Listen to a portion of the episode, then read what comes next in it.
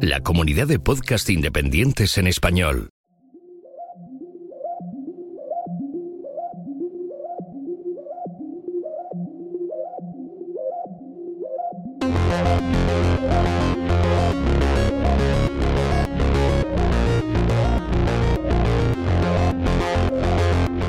Bienvenidos a Café Swift. El podcast donde hablamos del lenguaje de programación Swift de Apple. Solo no.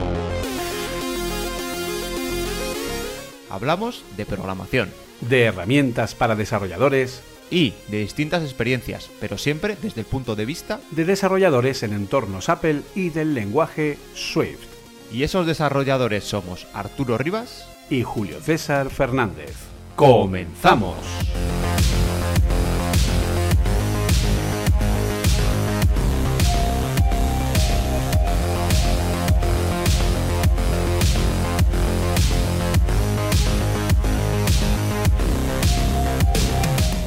Greetings, this is Steve Jobs. I would like to take this opportunity to send a warm greeting to all the listeners of the Cafe Swift podcast, presented by Arturo Rivas and Julio Cesar Fernandez, as well as all Swift language developers who follow the latest developments in Apple environments. I am pleased to see how Swift continues to evolve and how passionate the community is about it. Keep up the good work, stay curious, and keep exploring new possibilities in iOS and macOS development. And don't forget to play with the code. Thank you for listening. Pues muchísimas gracias, Steve. Muchísimas gracias por tus amables palabras. Es un honor para nosotros tenerte, tenerte entre, nos oyen- no, entre nuestros oyentes. Y bueno, para todos los que nos escucháis, pues bienvenidos a este capítulo 7 de nuestra segunda temporada. Prepararos un buen café, un café Swift, concretamente. Seguimos aquí, somos nosotros.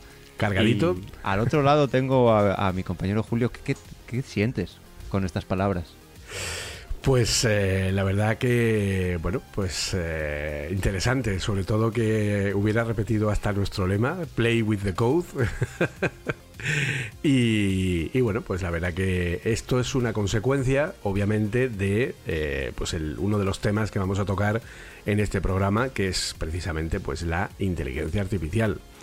Algo que, bueno, pues está muy en boga ahora mismo. De hecho, el otro día decía alguno, "Oh, es que ya solo se habla de inteligencia artificial.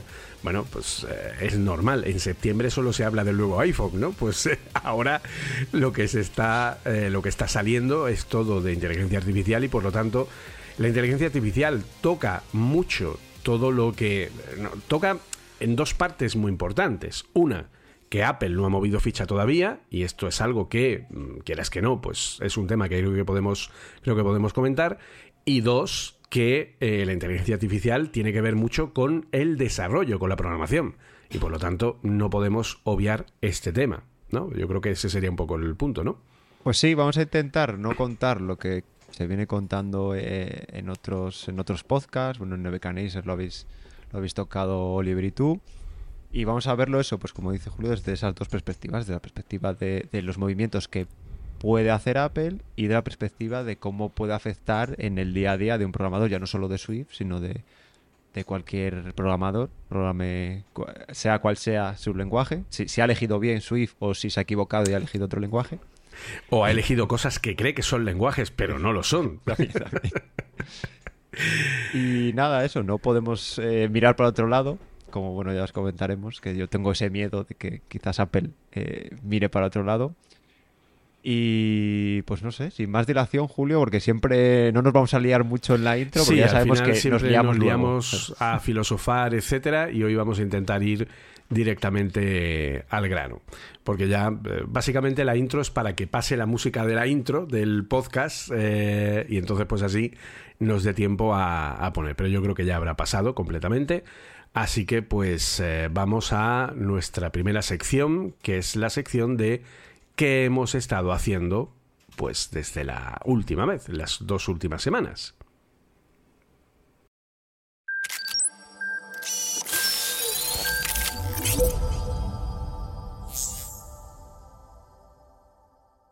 Y dinos, Julio, ¿qué has estado haciendo este tiempo? Pues eh, un poco qué no he estado haciendo, ¿vale? He ido recopilando o he puesto algunas cositas, ¿vale? Obviamente sabéis que ahora mismo estamos dentro de lo que es el Swift Full Stack Bootcamp, ¿vale? Aparte también estoy dando formación a una empresa, una gran empresa, para tema también de Swift UI y ha coincidido que ahora mismo el eh, Bootcamp ya está dando Swift UI. Como podéis imaginar, la mayoría de los alumnos, aunque ha habido algunos que sí les ha gustado UIKit, que es lo que hemos terminado eh, pues, justo este último lunes que hemos pasado, ¿no? Es cuando empezamos UI y el viernes anterior fue cuando terminamos UIKit. Entonces, bueno, pues eh, ha habido algunos alumnos, pocos, seamos sinceros, a los que han dicho, oh, pues esto de UIKit mola, o me ha gustado, o me ha gustado verlo. Sobre todo lo que más les ha gustado ha sido las fuentes difusas, que hablamos la semana pasada de la importancia y que prácticamente nadie lo conoce. Pero, claro, ha sido empezar a hablar de SwiftUI y, bueno, pues se ha comido el protagonismo, ¿vale? O sea, eh, es una cosa que me llama especialmente la atención. ¿Tú, has encontrado, yo solo he encontrado un caso, ¿vale? ¿Tú has encontrado algún caso de developer que después de ver SwiftUI bien visto, ¿vale? O sea, como, como framework tal, no prefiera hacer SwiftUI muchísimo antes que hacer UIKit y el, uno de los grandes motivos que eh, ponen es el tema de las constraints. Yo he encontrado a, gente que, pero que ya lleva muchos años y pues siempre hay gente más reacia al cambio y simplemente porque es otra cosa, no porque sea mejor o peor, sí que es reacia al cambio, pero no. Y, el ejemplo, cuéntalo de las fuentes difusas. Primero teníamos los delegados en UIKit, luego las fuentes difusas que mejoraban. De hecho, hay, en eh, las fuentes difusas es otro ejemplo de gente que no quiere aprender otra cosa. ¿Vieron las fuentes difusas? Que el concepto sí que es verdad que es un pelín complicado de entender, pero una vez que lo entiendes es mucho más rápido y mucho más efectivo utilizar las fuentes difusas y hay mucha gente que no lo utiliza porque no ha querido aprender y está yo a mí déjame con mis delegados y, y me quedo tan tranquilo, pero luego le pones cómo se hace una tabla en su UI y ahí ya sí que la gran mayoría dice no vuelvo a hacer, si puedo elegir, no vuelvo a hacer una tabla o una colección con UIKit en mi vida. Pues eso es un poco la, idea ¿no? que tiene la mayoría de la gente. Y luego, cuando empiezas a ver cómo componer determinados elementos, cómo hacer eh, tarjetas, cómo hacer composiciones imposibles, cómo hacer cosas que realmente le dan mucha vistosidad a las aplicaciones y sin embargo, pues eh, son relativamente fáciles de hacer en SwiftUI, muy fáciles si lo comparamos con UIKit y con el uso de las constraints, pues claro. También es cierto que hay mucha gente que en, UIKit no conoce los stacks views y no los usa, que es algo que es clave en SwiftUI, y creen que todo se debe hacer o, se, o solo se puede hacer con constraints. En fin, hay una mezcla, ¿no? Un poco de todo, pero sí es cierto que una vez la gente entra en SwiftUI ya no quiere volver atrás, ¿no? Es una cosa que, que es bastante, bastante curiosa. Y, y, además una de las cosas que me ha pasado es que precisamente en estas formaciones eh, yo vengo utilizando una demo tipo lo que se conoce como la Hero Animation, ¿vale? Por si alguien se lo pregunta. ¿Qué es la Hero Animation? Pues es la animación típica que veis cuando entráis al App Store y le dais a una de las eh, de las figuritas, de, los, de las tarjetitas que tiene el App Store y entonces te hace la animación esta de así de y se te abre y luego te hace otra vez y se te cierra, ¿no? Es como que se hace una transición a nivel de imágenes y a nivel de eh, texto. Pues bien, eh, yo esa implementación la tengo hecha de varias, eh, varias demos, aplicaciones, etcétera, pero siempre he tenido un bug con el que he tenido que coexistir. El típico bug en el que yo le digo a los alumnos, bueno, esto eh, habría que refinarlo tal, pero nunca he tenido tiempo de ponerme a mirarlo en profundidad para ver qué es lo que sucede. En principio yo lo que hago es poner, para que se entienda fácilmente. Yo lo que hago es tener una vista de Swift UI que tiene una capa presente de manera continua y una capa condicional que se supedita a un state de tipo opcional. Ese state de tipo opcional es un valor seleccionado. Por lo tanto, yo lo que hago es poner un listado de un montón de cosas, véase episodios de una serie, películas, lo que sea, un montón de tarjetas sobre las que el usuario puede pulsar, Y el scroll donde están todas esas tarjetas está siempre presente. Siempre está en un plano dentro de un Z-stack. Entonces yo monto un Z-stack y monto el plano del scroll. Y debajo del plano del scroll pongo un iflet para que cuando cualquiera de las tarjetas sea pulsada, con un on-tap eh, gesture, marco la selección y en el momento en el que ese state opcional tiene un valor, el iflet hace que el detalle aparezca encima dentro del Z-Stack. Para que no se vean las dos capas a la vez, lo que hago es que el scroll que está por detrás lo pongo en opacidad cero. Y entonces de esa manera se genera el efecto de, uy, chun chun. Si a eso le creas el espacio de nombres, se lo pasas a cada elemento y le pones el Matched Geometry Effect, consigues este efecto que hace Apple del App Store. ¿Qué es lo que sucede? Que el efecto funciona maravillosamente cuando va del maestro al detalle, pero no funciona bien cuando va del detalle al maestro. Porque cuando vas del detalle al maestro, los cambios de quito uno, pongo el otro, cambio la capa, no sé qué, tal y cual, hace que la tarjeta, cuando vuelve a su sitio, vuelve dentro del contexto del tamaño propio de la tarjeta. Es decir, es como que en vez de verse en toda la pantalla volver a su lugar, se ve como vuelve, pero solo dentro de la tarjeta que lo contiene en su destino. ¿Vale? Es un bug que eh, nadie se va a morir por ello, ¿vale? Pero no queda bonito, no queda bien, ¿vale?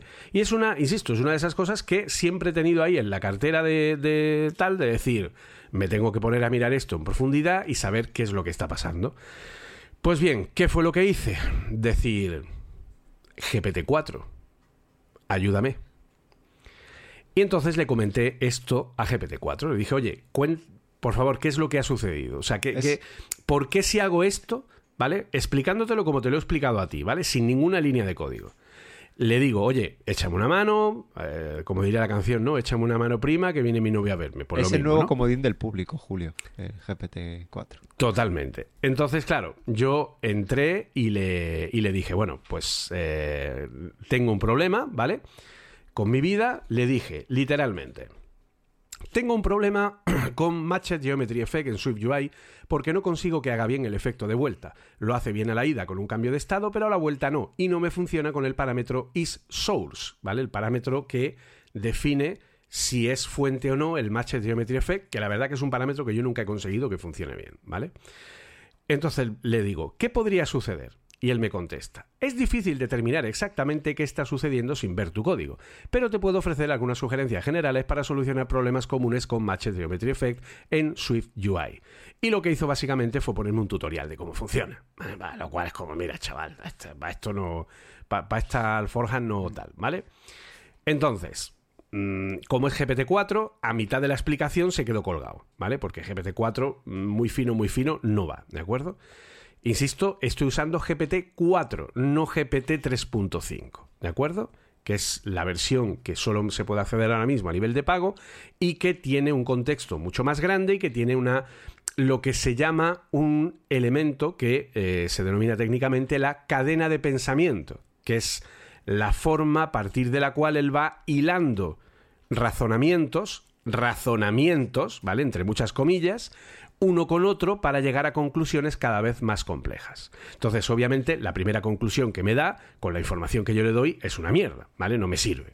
Entonces le digo, mira, la vista principal es esta. Entonces, cuando queráis darle código a eh, GPT-4, a ChatGPT en este caso, a través de GPT-4, para que os lo valide o os busque algún error, o os diga si hay algún problema con él, o os ayude, lo que sea, ¿vale? Lo que tenéis que hacer es utilizar Markdown, ¿ok? Es decir, yo puse, la vista principal es esta, y entonces pones tres comillas eh, invertidas, que son las del Markdown para el código de tipo eh, cuando pones em, letra monoespaciada, ¿vale? Entonces tú pones tres comillas simples, ¿de acuerdo? Insisto, tres comillas invertidas, ¿vale? Las que hay en el teclado español en la tecla del el corchete de inicio que se crea con option tecla de corchete de inicio a la derecha de la P, ¿ok? Entonces, una vez le pones esas tres comillas, enseguida escribes Swift en minúscula.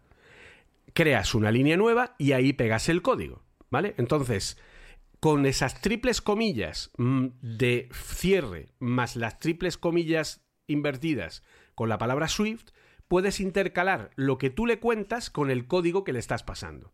Y él entiende perfectamente el contexto. Así que como eran tres clases, le coloqué las tres tal cual, a lo bestia, ¿vale? De hecho, en concreto eran cuatro, cuatro struts, ¿vale? Se los puse todos ahí a piñón, ¿vale? Y me dice, gracias por proporcionar el código. Esto facilita entender el problema. Después de revisar el código, parece que la transición de vuelta no funciona correctamente porque las vistas que tienen Matched Geometry Effect están dentro de un scroll view y de un lazy V stack en la vista Season Scroll View.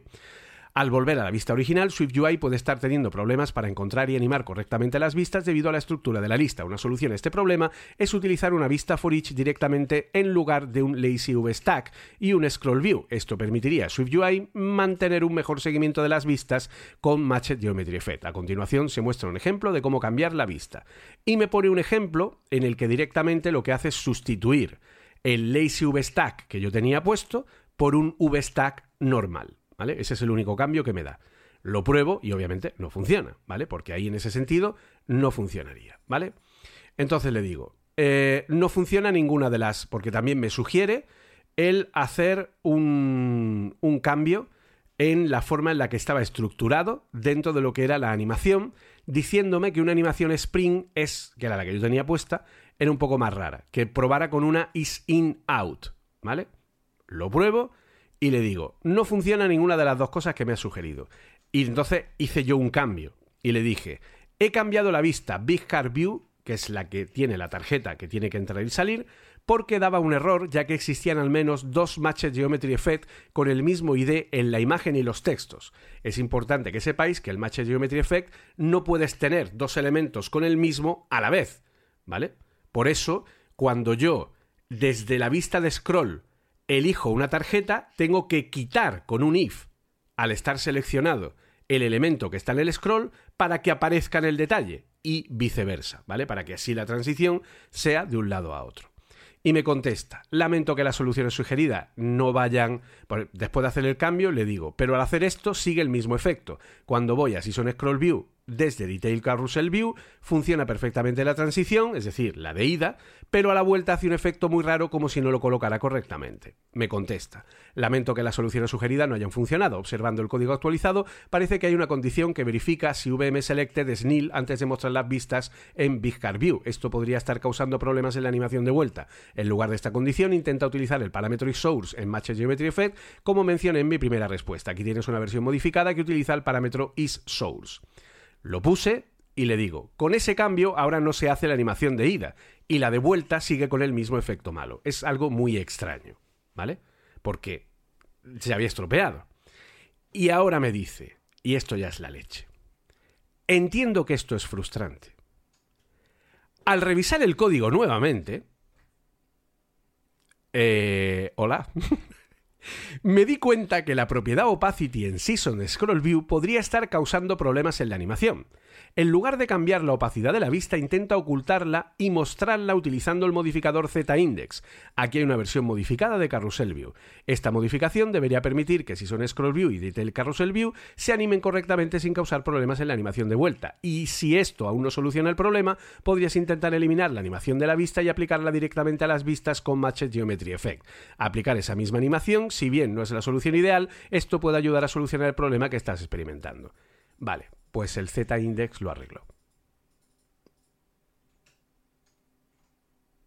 O sea, a ver. Y aparte has entrenado a la IA para que la próxima vez supongo que dé esta respuesta correcta. Claro, eso es una gran duda, ¿vale? Porque a día de hoy no está del todo claro que los contextos de todo lo que se le esté dando se utilice para reentreno. Es cierto que podría usarse para un reentreno de una próxima versión, ¿vale? Pero como el contexto es el propio contexto, es decir, para que nos hagamos una idea, eh, ChatGPT no es capaz de seguir un contexto ni es capaz de recordar una conversación. Y me diréis, ¿cómo que no? Si me lo acabas de decir. Claro, porque recibe toda la conversación. ¿Vale? O sea, ese es el truco. El truco es que no recibe lo último que yo le digo, recibe todo desde arriba. Por eso, cuanto más larga es la conversación, más razonamiento hay, más cadena de pensamiento hay y más efectiva es la solución. Por eso encontró la solución cuando ya llevaba hablando con él un rato y no al principio. Porque tiene que procesar más información para llegar a conclusiones más complejas. Y él, cada vez que me contesta, procesa todo desde la primera parte hasta la última.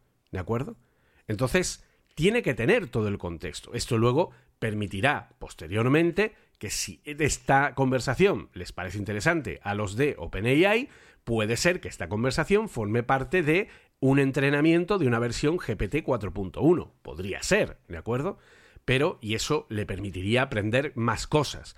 Pero en principio, el entrenamiento no existe. Aquí simplemente está evaluando. Entonces, es algo que, que Oliver también notó. Cuanto más hablas con el, con el chat, mejores son las conclusiones. Y es muy probable que a la primera no te dé una contestación acertada, como fue mi caso, pero a la cuarta que me dio la contestación después de muchísimas líneas de código que él me dio y yo le di, al final llegó a encontrar que el error estaba ahí.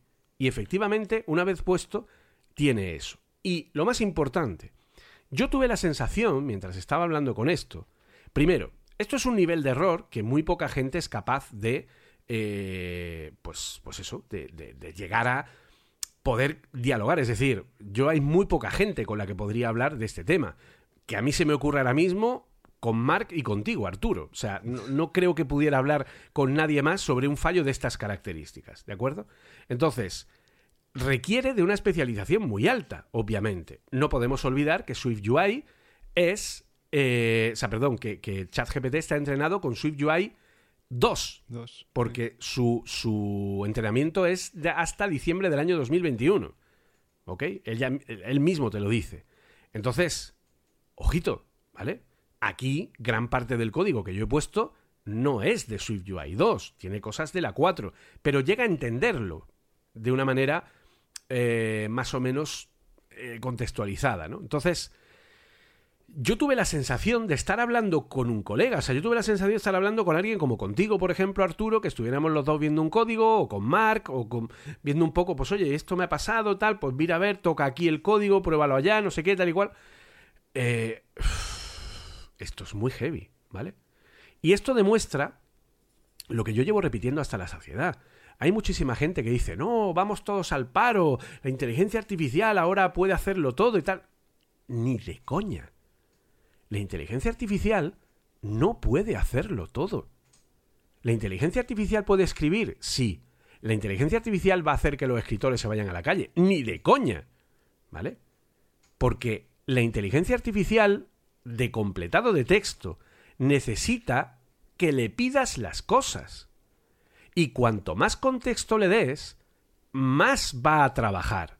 Por lo que, al final, el tema es que cuando estamos trabajando con inteligencia artificial, si nosotros somos programadores que sabemos cómo pedirle las cosas y sabemos entender el código que nos da y sabemos dialogar con ella y creamos un contexto lo suficientemente grande como para que llegue a esa cadena de pensamiento y sacar esas conclusiones, esta herramienta a mí me ha ahorrado semanas de búsqueda de pruebas y error. Y como eso te pongo el otro ejemplo que traía, que es el montar un, un Azure Media Services. Yo he estado a punto de contratar a una consultora de miles de euros para que me ayudaran a configurar un Azure Media Services, que es lo que usa cualquier gran compañía de servicios de streaming, ¿vale? He estado a punto de contratar porque obviamente digo, ¿cómo me voy a meter yo en este fregado? Bueno, pues ChatGPT me ha enseñado a cómo hacerlo yo mismo y por lo tanto no he tenido que contratar a esa empresa. Y entonces me diréis, bueno, pues entonces me está dando la razón porque si todo el mundo es capaz de hacer eso que esa empresa da como servicio, pues esa empresa dejará de existir. Pues sí, es cierto. Por lo que esa empresa tendrá que eh, reinventarse y empezar a ofrecer servicios que no sean pasos mecánicos que hasta una IA te puede explicar. ¿Vale? Ese es el gran cambio que tiene que llegar y esa es como todo lo que ha pasado en el mundo. O sea, es decir, os pongo otro ejemplo empírico. Yo, cuando el iPhone salió, trabajaba en una consultora de desarrollo trabajando con Oracle para la administración pública. Y yo era DBA senior de Oracle. Cuando en el año 2010 Apple presenta el iPad, ¿vale? Cuando en 2009 la empresa nos ofrece móviles de empresa a todo el mundo, todos pidieron un puñetero Samsung Galaxy, menos mi mujer y yo que fuimos los únicos locos que pedimos un iPhone. ¿Vale? Obviamente el Samsung Galaxy, imagínate lo espantosa que era la experiencia que tuvo todo el mundo con ellos. ¿Vale? Entonces, y nosotros con el iPhone, perfecto. Entonces, ¿qué es lo que sucede? Pues que cuando en el 2010 Apple lanza el iPad, yo empiezo a aprender a programar Objective-C porque veo que aquello es un futuro. Pero yo seguía en mi consultora y le dijimos a la consultora, oye, eh, el desarrollo móvil es el futuro, tenéis que empezar a mirarlo, tal y cual. Sí, sí, sí, sí. No hicieron nada. ¿Sabéis qué le pasó a esa consultora un año después? Que cerró y puso en la calle a más de 100 personas. Porque no supo reinventarse. Pues esto es lo que le va a pasar a las empresas hoy día. O se adaptan y empiezan a modificar sus servicios y empiezan a utilizar esto como una herramienta práctica y productiva, o todo aquello que está en un muy bajo nivel o que es especialmente mecánico, pues se acabó, ¿vale? Es, en fin, eh, esta es mi experiencia y mi, tal, no sé, no sé cómo lo ves tú. Sí, a ver, está claro que, va a ser el futuro y, la evolución. De hecho, cuando empezaste a, contar el ejemplo, yo también una cosa de las que suelo eh, meter en mis clases es que, claro, también me tengo que reciclar yo también y tengo que cambiarlo. Es que cuando doy un curso, eh, muchas veces aprovecho que da un error, pues yo que sé, estás dando algo, algún ejemplo que me he preparado y yo que sé, pues desde hace tiempo y por lo que sea falla, pues digo, a ver, vamos a ver cómo solucionar un error. Y en su día, pues, pues con Google. Normalmente me lleva Stack Overflow. En Stack Overflow miro esto. Mm, entiendo un poco el código. Les enseño un poco cómo buscar un error. Les digo, a ver, no tienes que saber todo de todo. Entonces, aunque lleves muchos años programando, hay veces que tienes que ir a consultarlo. Y les enseño la manera de hacerlo. Pues eh, esto está claro que, tiene que cambiar y que tiene que ser de esta manera porque tú has eh, podido solucionar un error bastante más complicado. Esto si viendo códigos de otra gente en Stack Overflow y en otros sitios de internet, hubieses tardado muchísimo más en, llegar a esta solución. Y esto lo has hecho lo has hecho mucho más rápido, con lo cual está claro que, es que todo, todo hay que, hay que reciclarse porque supone un cambio y tú has dicho varios ejemplos, pero en muchísimos ámbitos eh, o usas esto o, estás fuera. Claro, y, yo creo que al final mi, mi conclusión final es Sobran los programadores, sobran los escritores, sobran los matemáticos, sobran los... No, al contrario. ¿Cuánto tiempo tarda ahora mismo un programador en hacer una aplicación? Una aplicación estándar de contenido. Vamos a ser muy, muy, muy, muy, muy, muy, muy, muy, muy. Y vamos a decir que tarda un mes. ¿Vale? Vamos a poner esa, que sabemos que dependiendo del tamaño de la aplicación, esto no es verdad ni de coña. Pero bueno, vamos a ser laxos, ¿vale?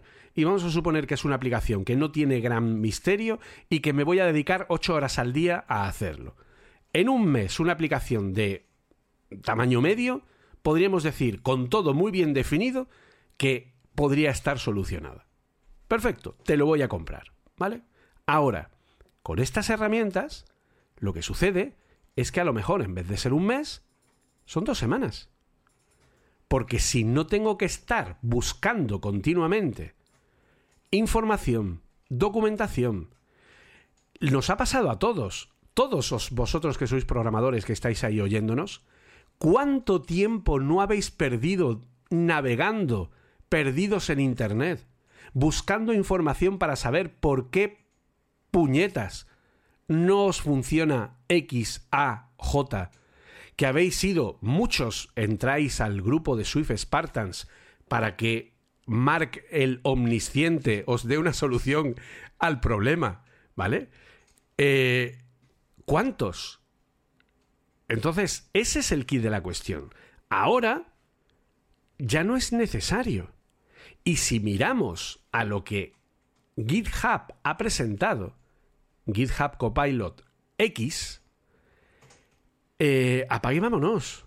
Si yo, si yo tuviera acciones de Stack Overflow, las vendería ahora mismo. Porque Stack Overflow tiene los días contados con esta nueva herramienta. Y si no los tiene es porque esta herramienta va a ser de pago y no va a ser barata. Y entonces habrá mucha gente que seguirá perdiendo el tiempo, siendo ineficiente y mm, haciendo que los costes de producción sean totalmente disparados.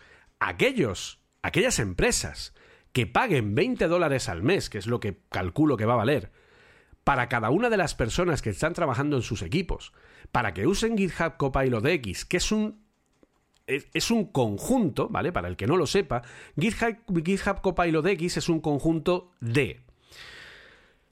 Va a permitir buscar documentación de manera proactiva.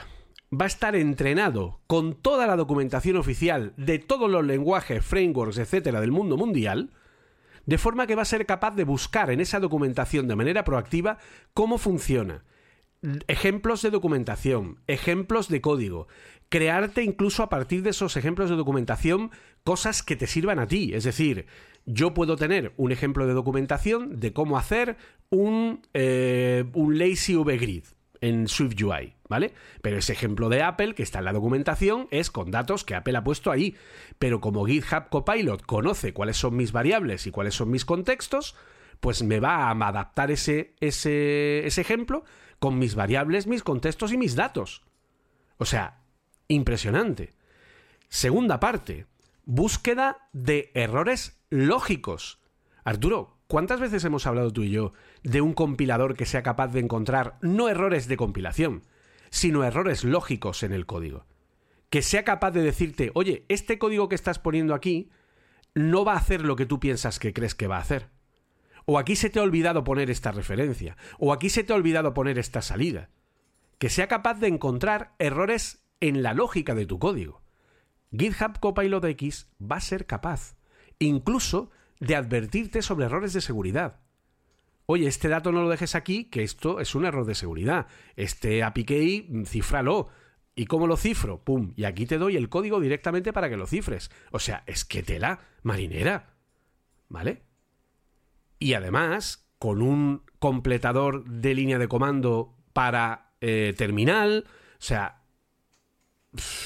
y además integrado, lógicamente, dentro de lo que es la propia ayuda de, lo, que es el código. O sea, mm, hola, o sea, la empresa que no le ponga esta herramienta a sus desarrolladores, eh, pues eh, adiós empresa.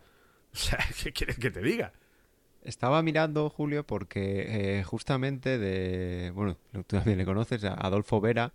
Eh, publicó hace poco en LinkedIn que había hecho un pequeño plugin de, de que yo estuve, de hecho lo tengo y lo estoy usando.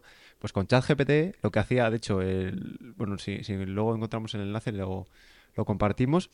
Hacía eh, bueno, tienes que poner tú la key, ¿vale? Es un proyecto, le tienes que poner tú la key e instalarte, instalártelo, ¿vale? No es directamente nada eh, o sea, está en proyecto precisamente porque tienes que meter tu API key de, de OpenAI para utilizar la API. Y hacía que, bueno, tú seleccionas un texto y tiene eh, tres opciones, ¿vale? El, bueno, eh, también te explica cómo hacer, hice un artículo en el que te explica cómo hacerlo. Y la primera de ellas es convertir de un JSON a Swift Codable.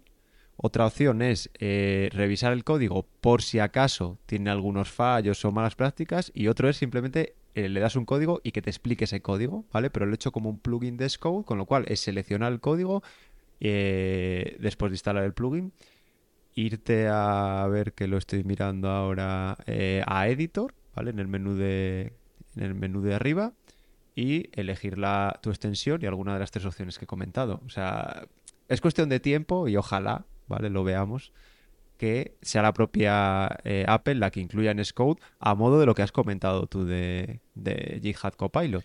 Que ahora mismo es que no sé si la última versión X, supongo que sí, tenga plugin para Visual Studio, ¿no? Visual Studio Code. Es que ese es el key de la cuestión, ¿vale? Ahora mismo todavía no se sabe cómo va a ser Copilot X porque solo se ha presentado y tiene una serie de pequeñas capturas, ¿vale? Pero lo que sí se sabe es que JetBrains está dentro por lo que todos los IDEs de JetBrains, incluido obviamente Android Studio, no sé si en primero o en segundo lugar, entiendo que el primero que se beneficiará de, esto pues son los, los propios IDEs de pago de la propia JetBrains, ¿vale? Y supongo que en la configuración lo más probable es que tendrás que poner tu propia API eh, del servicio de Copilot X para que se te haga a ti el pago de todo, ¿de acuerdo? Entonces, ese es el, el kit de la cuestión, ¿vale? Entonces, si yo estoy utilizando eh, esta versión, ¿vale? Si yo estoy utilizando este Copilot X, va a estar integrado en Visual Studio. En Visual Studio, no en Code, sino en Visual Studio el grande. Va a estar integrado en Visual Studio Code también. Va a estar integrado en eh, los IDEs de JetBrains. Señores, esto va a estar integrado en Xcode, de verdad. Es que. eh, De verdad, es que yo lo veo claro cristalino. Si Apple es la primera que lo hace todo en GitHub, es la primera que va a querer meter esto para su propia gente, ¿vale? Obviamente va a estar metido en Xcode. El problema es que Apple no puede abrir la boca hasta junio. ¿Vale? Pero yo estoy totalmente convencido que va a estar en Xcode. Es más, si yo fuera Apple, si yo fuera Apple, me dejaría de estupideces y le daría permiso a Microsoft para poner mi puñetero logo de Xcode en la actual página de GitHub Copilot X. Porque eso callaría muchas bocas. ¿Vale? Pero ya sabemos cómo es Apple, que hasta que no sale algo, no dicen No nada. dice nada. Mm. ¿Vale? Pero es que esto va a estar, ¿de acuerdo? Es que, es que no, o sea, no, no, para mí no hay otra fórmula posible. A ver, que sí, que puede pasar lo que tú has comentado antes, que puede pasar que de pronto llegue junio nos encontremos que Apple está a VR y a AR y que de la IA pasa. Pero es que luego te pones a ver la página de Machine Learning que tiene internamente, ves todo lo que están haciendo y dices, hombre, mm, en fin, no puede ser. Porque además, otra de las cosas que se han presentado es Unity AI, que es un Unity en el que lo único que se ha presentado es que vas a poder pedirle cosas. ¿Vale? Es una forma de usar Unity a base de eh, una especie de macros invocadas por voz a través de GPT-4. Entonces tú le puedes decir, créame un terreno, hazlo más grande, ahora pon un muñeco aquí, ahora ese muñeco hazlo de tal, muévelo para allá, muévelo para acá, tal y cual. O sea, en vez de hacerlo con el ratón y tocando y haciendo, la nueva versión va a permitir pedirle cosas a través de un eh, de una interfaz de voz. Porque, ojo, otra de las cosas que tiene GitHub Copilot X es la interfaz de voz. Que yo voy a poder hablar y pedir como si fuera Jarvis. Ponme el código, enséñame esto, ponme el no sé cuántas, hazme para allá, hazme para acá. Y esto lo va a tener Unity AI. Y hay un rumor, que recuerdas que lo hablamos de, de Information, que hablaba de un ID de desarrollo de aplicaciones para realidad aumentada virtual que usaría a Siri como una inteligencia tipo GPT para hacer todo esto. Entonces, tío, suma dos más dos. Y si encima hacemos caso a nuestro amigo Mark Gurman, que acaba de salir diciendo que iOS 17 ha cambiado completamente su objetivo y que ahora va a ser una cojo versión llena de cosas nuevas, cuando se decía que iba a ser una versión más reducida, pues es que, tío, blanco en botella. O sea, yo creo que incluso este año, yo ya te digo, eh, va a haber dos momentos, porque ya te lo dije la otra vez y lo reitero. Espero que estés conmigo en directo viendo la, eh, la WWDC, ¿vale? Sí, También sí. invitaremos a Oli y a alguna gente más que se quiera pasar, ¿vale? Eh, el momento en el que Apple presente SwiftDB, haremos la ola. y el momento en el que presenten eh, este GitHub Copilot X para Xcode, pues igual. ¿Vale? O sea, es que, no sé, yo...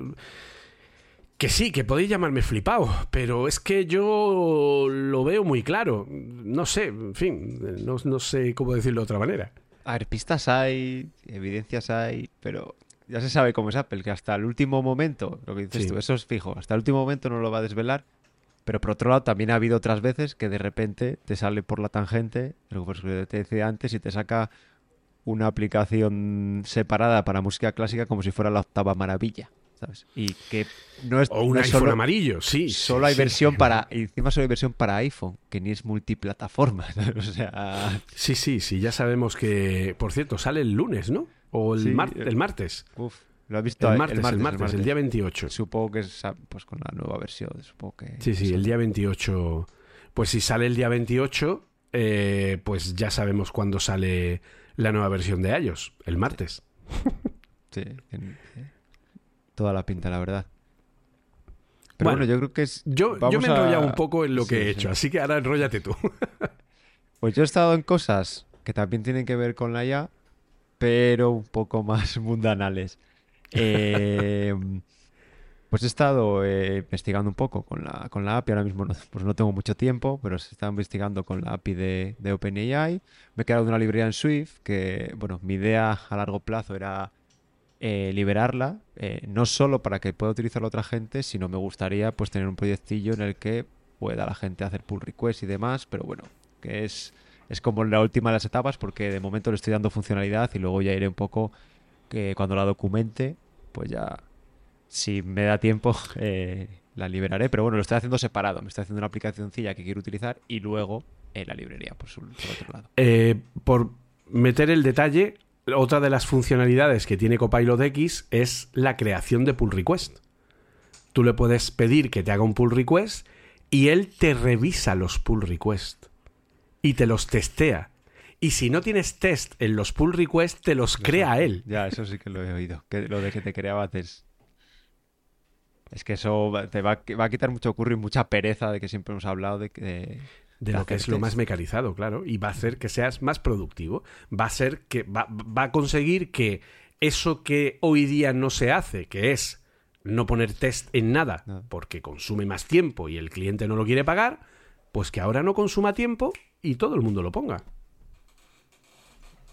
Pues sí, entonces. eh, la verdad es que es que estas cosas ya. Dentro de medio año estaremos hablando ya cuando ya esté todo esto aterrizado y seguramente que, que va a ser un cambio y seguramente para bien. Entonces, eh, eso, he hecho como el desarrollo por separado, una aplicación por un lado, que en principio la estoy centrando en Mac y luego la quería aportar al iPhone y al iPad, que utiliza esta librería pues eh, para completado de texto, para corrección de textos y para mm, em, y para un chat, ¿vale? Pues estoy utilizando eh, las, los endpoints, ¿vale? Porque al final, por poner un poco de contexto, la librería de OpenAI tiene un montón de, de cosas, pues la- como decíamos, las interfaces conversacionales, completado de texto, luego también le han metido eh, modelos de imágenes, de generación de imágenes, ¿vale? Entonces tú tienes que atacar a una API y en esa API puedes elegir uno de los modelos que tenga disponible y luego ya, pues según sea una, si son imágenes, pues les tienes que mandar una imagen, si es texto le tienes que mandar un texto, ¿vale? Cada API tiene su formato, sus parámetros de entrada. Entonces, eh, una de las cosas que vi, eh, precisamente lo que comentó Julio al chat, porque hice la primera prueba, pues primero le mandé, eh, hola, me llamo Arturo. Y me dijo, hola, ¿qué tal? Soy una IA para servirte o algo así me dijo. Y luego le dije, ¿cómo me llamo? Y me dijo, soy un asistente o, soy una IA, no, no puedo saber, no tengo esos datos. O algo así dije, espera, pero si yo cuando uso ChatGPT en chat.openai.com mm, le digo que soy Arturo y luego le pregunto y me dice que soy Arturo. Y claro, lo que ha dicho Julio tiene truco. Yo si le digo que soy Arturo, hola soy Arturo, luego cuando le envíe la segunda pregunta de cómo me llamo, le tengo que decir la pri- lo primero que le he mandado. Le tengo que decir, hola soy Arturo, ¿cómo me llamo? Le tengo que mandar las dos cosas. Y entonces ahí es cuando me dice, eh, te llamas Arturo. Me lo has dicho antes. Creo que me, que me contestaba. Entonces eso, pues como dijo Julio, pues era uno de los trucos estos que decían que recuerda el contexto. No, el contexto se lo tienes que volver a enviar. Y claro, eh, esto va todo por tokens, que es el dinerete. ¿Vale? Esto es. Que, bueno, son, no son exactamente palabras. De hecho, decían que 3.000 tokens son 4.000 palabras en inglés, creo que era más o menos. O no sé si Sí. en inglés o castellano. Ahora Sí, mismo sí, no de hecho, eh, a Va ver, por el son significado semántico. Los, me queda muy lejos ya del colegio. Los morfemas y Sí, lexemas y esas a ver. cosas. Esto se basa en el entendimiento del lenguaje natural, ¿vale? El, el natural, el- el Natural Language Processing, ¿vale? El NLP.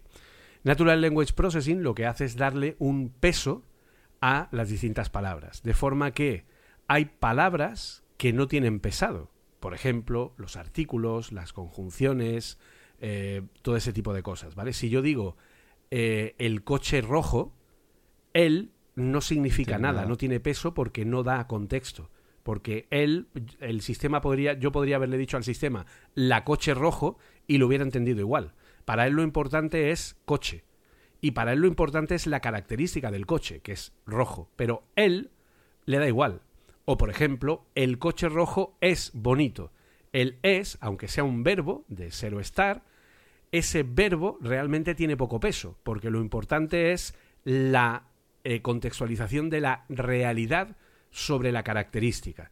Coche rojo, característica bonito, positivo, ¿vale?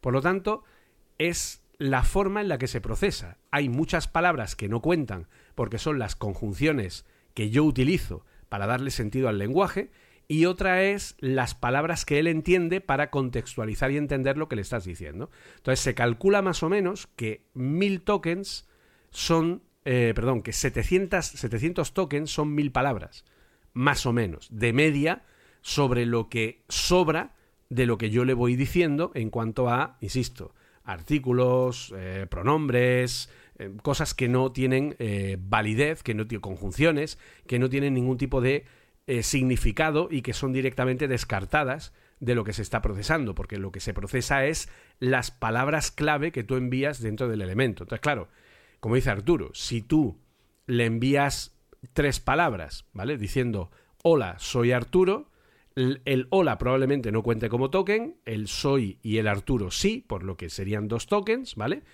Entonces él te diría, eh, encantado de conocerte, y luego le dices, ¿cómo me llamo? ¿Vale? Entonces el me no lo cuenta, sería cómo llamo, y el encantado de conocerte solo contaría el encantado conocerte, el de no tendría valor. Por lo que tendríamos 1, 2, 3, 4, 5 y 6 tokens que irían a la siguiente petición porque tengo que enviarle todo el contexto, por lo que cuanto más le meto en el contexto, más tokens tiene y más dinerito. Claro, buen punto. Y aparte también le tengo que, para que siga el contexto, le tengo que enviar todo, que yo creo que antes lo he dicho mal, le tengo que enviar lo que ha dicho él también, ¿vale? Que eso también Exacto. te va metiendo No solo lo que tú has dicho, sino lo que él te ha contestado, que también cuenta como token, efectivamente. Pues eso, fue una de las primeras cosillas que vi, que bueno, ya lo había oído hablar que funcionaba así, que era el pequeño truco que tenía ChatGPT para parecer que recordaba la conversación. Y luego nada, pues me puse a hacer en la librería, pues eh, utilicé las async sequence, entonces, eh, con, la, con el método, bueno, la propiedad, creo que es propiedad, sí, si es propiedad, lines de la URL, de la respuesta, pues sobre eso itero, entonces puedo hacer este efectillo en SwiftUI, cada vez que se va cambiando este efectillo de parecer que va escribiendo, ¿vale? Porque la API tiene como dos modos, el modo string que le llaman o el modo normal. El modo normal es, pum, te responde todo el texto, pero el modo string pues te va mandando eh, parte del texto, ¿vale? Te lo va completando. Entonces puedes hacer este efecto tan chulo que parece que lo va escribiendo o diciendo, ¿vale? Y luego otro truquillo que, utilicé es ya más a nivel visual y es que tenía algunos problemas con, con UI porque, claro, eh, cuando llego, imaginaros que estoy presentando una tabla, lo que digo yo, lo que me contesta, lo que digo yo, lo que me contesta. Pues cuando llegaba abajo, yo quería que al meter una tabla hiciera scroll, ¿vale? Entonces, con eso me hacía, al, hacer esta secuencia síncrona, que me iba como pintando, bueno, como escribiendo, parece que iba escribiendo, el scroll a veces hacía cosas raras, a veces funcionaba, a veces no, me daba fallos. Intenté un montón de hechizos y dije, a ver, ¿cómo puedo? Voy a pensar pensamiento lateral, que le llaman. Digo, ¿cómo puedo darle la vuelta a esto? Y nunca mejor dicho, porque lo que hice fue invertir la tabla. ¿vale? Entonces hice una list, en este caso estoy utilizando list, no sé si será el diseño final, pero bueno, en este caso estoy utilizando list. Y al invertir la lista, pues lo que hago en lugar de añadir elementos debajo, se los voy añadiendo el índice 0 y de esta manera siempre tengo el scroll abajo, con lo cual consigo que me lo haga. Pero claro, he tenido que revertir tanto la lista como cada una de las celdas, ¿vale? y con este pequeño truco que al final eh, la inversión, no sé si hay, no me he puesto a pensarlo, lo primero que se me ocurrió es un rotation effect de 180 grados, ¿vale? Gira la vista 180 grados y de esta manera, pues la verdad es que me ha, me ha funcionado muy bien, incluso podría hacer no lo he probado, lo estoy diciendo así en el momento se me acaba de ocurrir, probablemente pueda hacer el refreshable para eh, cargar si quiero cargar algo, ¿vale? Porque esto lo cogí de una idea de, un chat que tenía también en UIKit que hacía lo mismo, ¿vale? Pues digamos que los chats, muchas veces eh, tengo un chat, imaginaros que quiero refrescarlo, por lo que sea, pues no tengo, no lo estoy haciendo con sockets o no tengo algo, algún proceso que está todo el rato refrescando, sino que, bueno, entro y, quizás no esté refrescado, pues puedo hacer el swipe hacia arriba como que me, me refresque lo de abajo y de ahí, de ahí cogí la idea. Entonces, bueno, pues eh, he estado eso. Pues ahora mismo que tengo poco tiempo, pues por un lado me he puesto con la parte de, la librería y lo que es podría llamarse backend dentro de las aplicaciones, ¿vale? La parte, la parte que no se ve y como digo, lo estoy haciendo con un Swift Package Manager. Porque además de esta manera de separar, digamos, el, uno de los modelos o el modelo principal de la aplicación, pues lo separo porque está en una librería y ahí sí que no tengo que respetar la arquitectura sí o sí porque está contenido en una librería. Y luego, por otra parte, pues estos pequeños hacks, podríamos llamarle, para, la visualización. Y la verdad es que me ha dado rabia no tener más tiempo porque cada vez salen cosas nuevas y al final me quiero hacer una pequeña aplicación, de hecho, para la barra de menús y para poder interactuar con, la API de forma sencilla. No sé si llegaré o, al final recurriré a alguna aplicación que, ya haya hecha, pero bueno, eh, que me quiten lo bailado, ¿no, Julio? de estar cacharreando. Pues sí, la verdad es que sí. Yo también he estado cacharreando haciendo en, en mis ratos libres. Espérate, que me da la risa.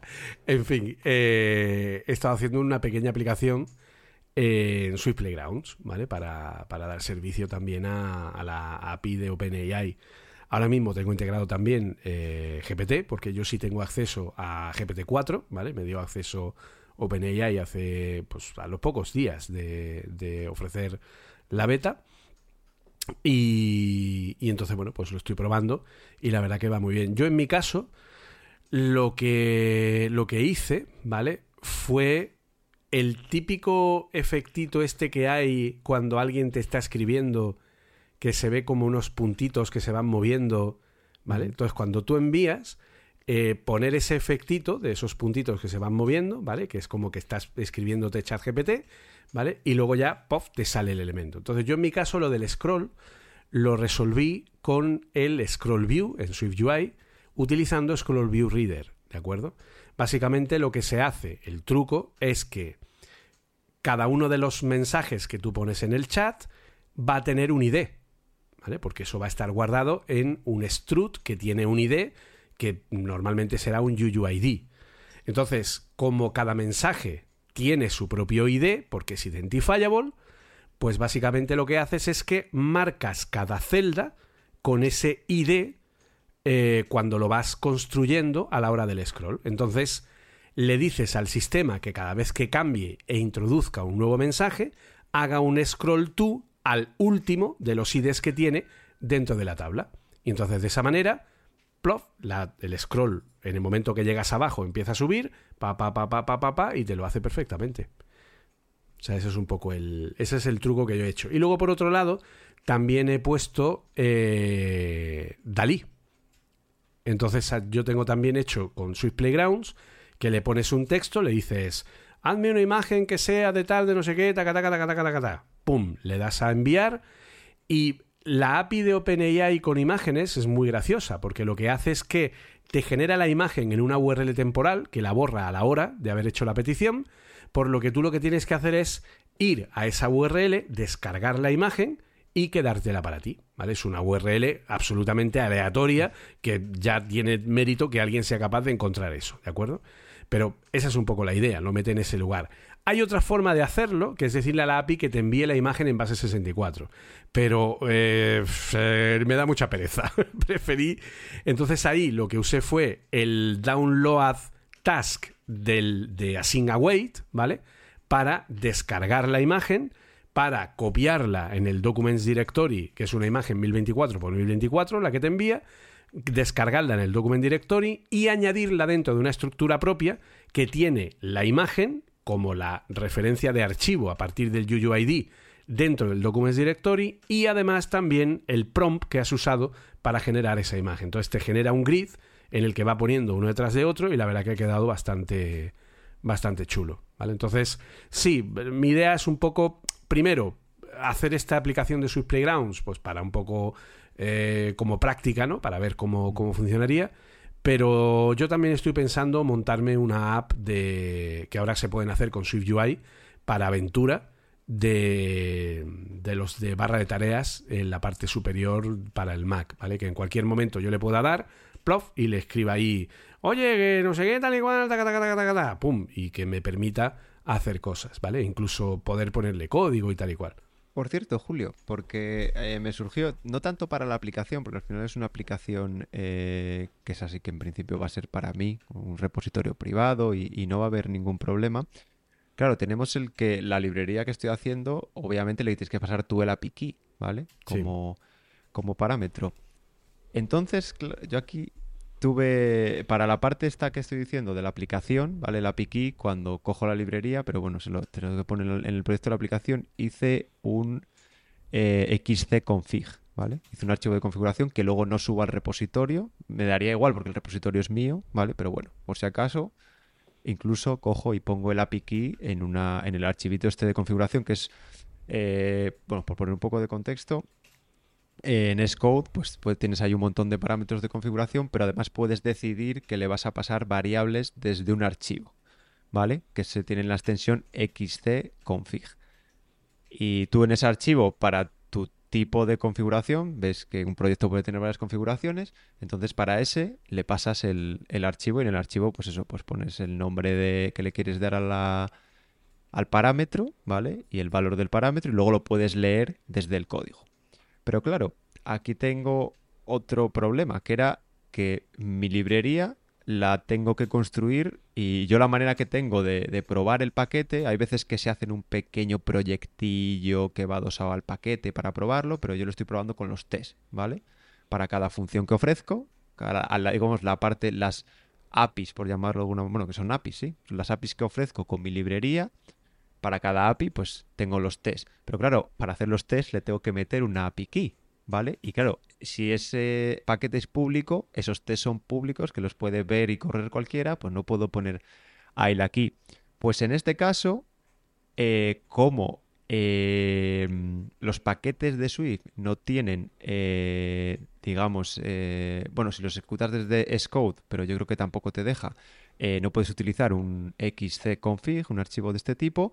Incluso, claro, un paquete de Swift puede ser ejecutado también en, en Linux, ¿vale? O incluso en Windows, ahora tiene runtime también de Swift. Entonces, eh, lo tengo que hacer multiplataforma. Pues lo que he hecho simplemente es pasárselo como argumento. Es decir, yo cuando ejecuto esa suite de test, en, si lo hago desde comandos o yo en este caso, como lo estoy desarrollando desde Xcode, en Xcode le puedes pasar a, tu proyecto eh, parámetros, entonces ahí le paso aquí como parámetro. No sé tú cómo estás haciendo lo de las keys, o bueno, a lo mejor lo estás haciendo sin. lo estás haciendo todo privado y no tienes ese problema. A ver, uno, yo lo estoy haciendo todo privado. ¿Vale? Y dos, eh, yo cuando hago código lo que hago es ofuscar las keys. ¿Vale? Tengo un algoritmo que lo que hace es ofuscar cualquier tipo de key y ponerlas a través de un algoritmo propio, de forma que lo que hace es generar una secuencia de hexadecimal que no tiene nada que ver con la, con la cadena que hay y que no se puede sacar de ninguna forma eh, haciendo eh, ingeniería inversa del código. ¿Vale? Pero en ese caso, e, para este caso no lo he aplicado porque lo tengo en un repositorio privado, ¿vale? O sea que no... Lo que sí hace la gente, ¿vale? Te lo digo por si te sirve de guía, ¿vale? Hay una creo que es nuestro amigo Tibor Bodex, ¿vale? Si no recuerdo mal, el muchacho este que eh, trabaja con Vapor y que ahora ha hecho, incluso está haciendo tutoriales de Hammenberg también. Eso te iba a decir, que ya no trabaja tanto con Vapor. Por eso ahora está haciendo también tutoriales de Hammenberg y que tiene un, libro y tal y cual, hemos hablado alguna vez de él.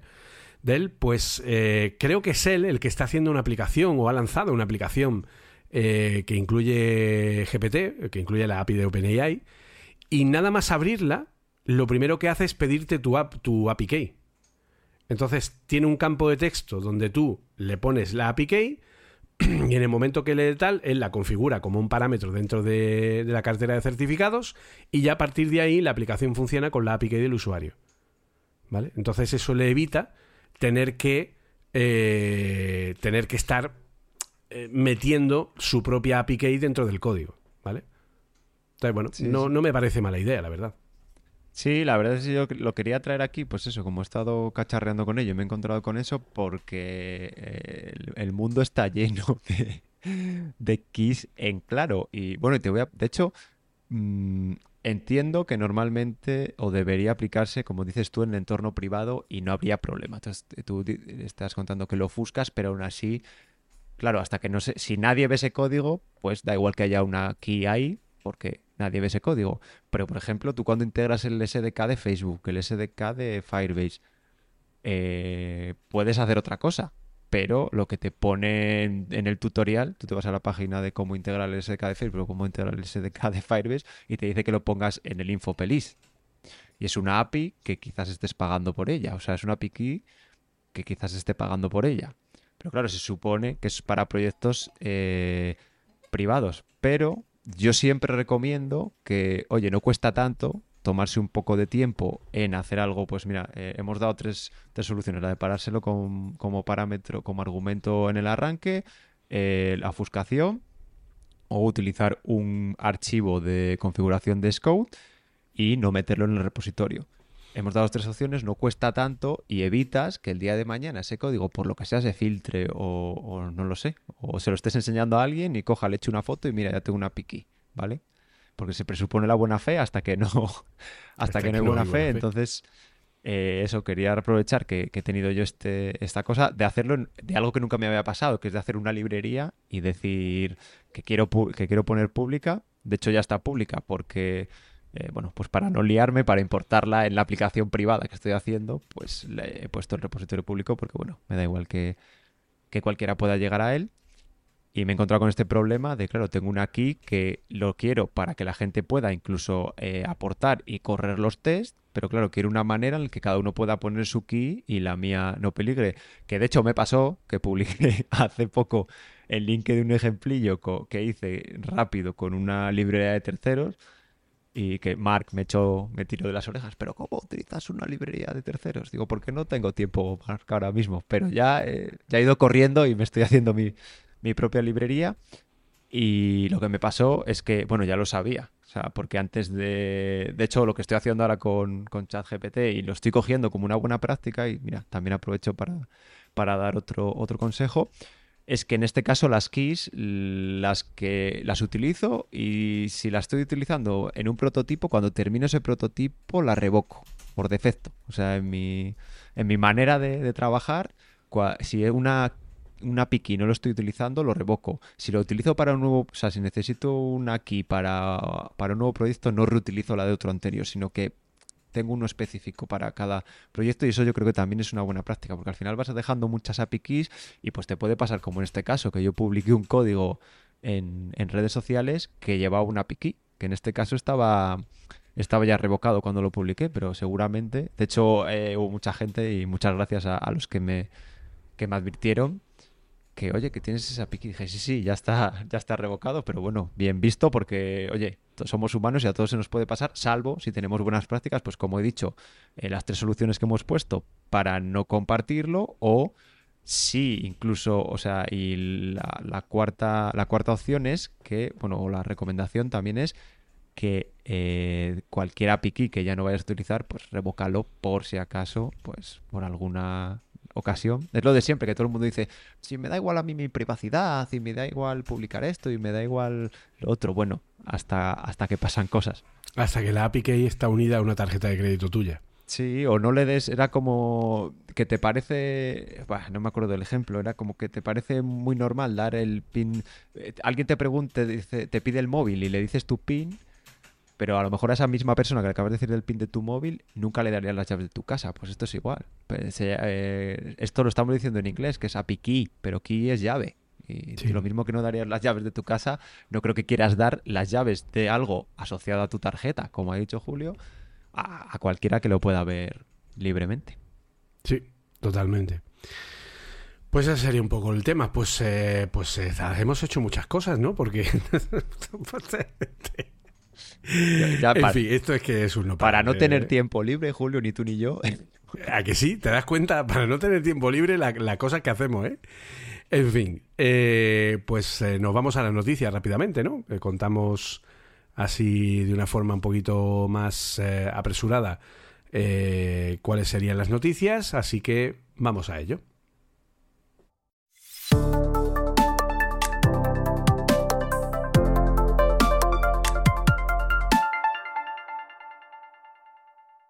Bueno, pues como para variar, nos hemos enrollado bastante en la, en la primera parte. No, no, no sé por qué lo, no, no sé por qué lo has dicho. No, podríamos para hacerlo más. contexto a GPT, básicamente.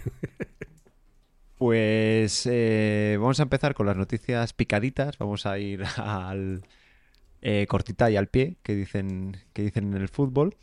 Eh, y la primera, como no puede ser, es de uno de nuestros frameworks favoritos. recurrentes. Efectivamente.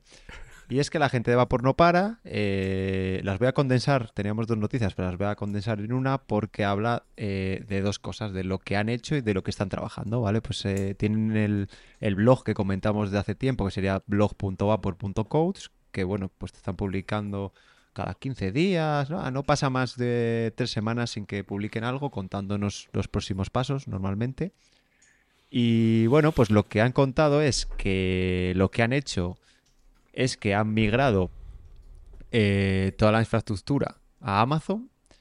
Luego han migrado también el- la documentación a Doxy, ¿vale? Lo tienen casi todo hecho. De hecho, eh, a ver que mire rápido el endpoint para contároslo. Eh, vale, la parte de, de la... Yo creo que si en Doxy llegaran a hacer los tutoriales como los que tiene Apple, que son muy fáciles de hacer, eh, sería brutal. Lleva tiempo, pero no es tan difícil como parece. Te dan muchas cosas hechas. De hecho, bueno, uf, es que ves, me enrollo mucho. Estuve el otro día intentando, porque bueno, eh, quiero poner, quería poner en marcha pues eh, más contenido para Café Suite. Y estuve intentando hacer una especie de blog con Doxy. Lo que pasa es que llegué a, varios puntos muertos y no, no he podido mirar más. Pero bueno. ¿Has probado tú a poner un código truco que os digo a todo el mundo? Probad a coger cualquier función o clase que tengáis en Swift, ponerla en ChatGPT como os he dicho, es decir, tres comillas invertidas seguidas Swift el código y luego volvéis a cerrar con tres comillas invertidas y le decís, genérame la parte de documentación en Docsy para esta función o para esta clase o para este lo que sea. Y y te lo genera maravillosamente, pero además con sus parámetros, con su tal, te explica perfectamente lo que hay y tal. Impresionante. Si es que no, no vamos a parar con esto, ya No, no, no. Que, que no vamos a parar. Bueno, pues han, eso, están con la migración a Doxy, han migrado toda la parte de a Amazon, yo creo que ya lo hemos comentado, con CloudFront y tal para, para el cacheo. Bueno, al final eh, una infraestructura bastante más barata, bastante más moderna, eh, son sitios web estáticos, de los que también hemos hablado otras veces.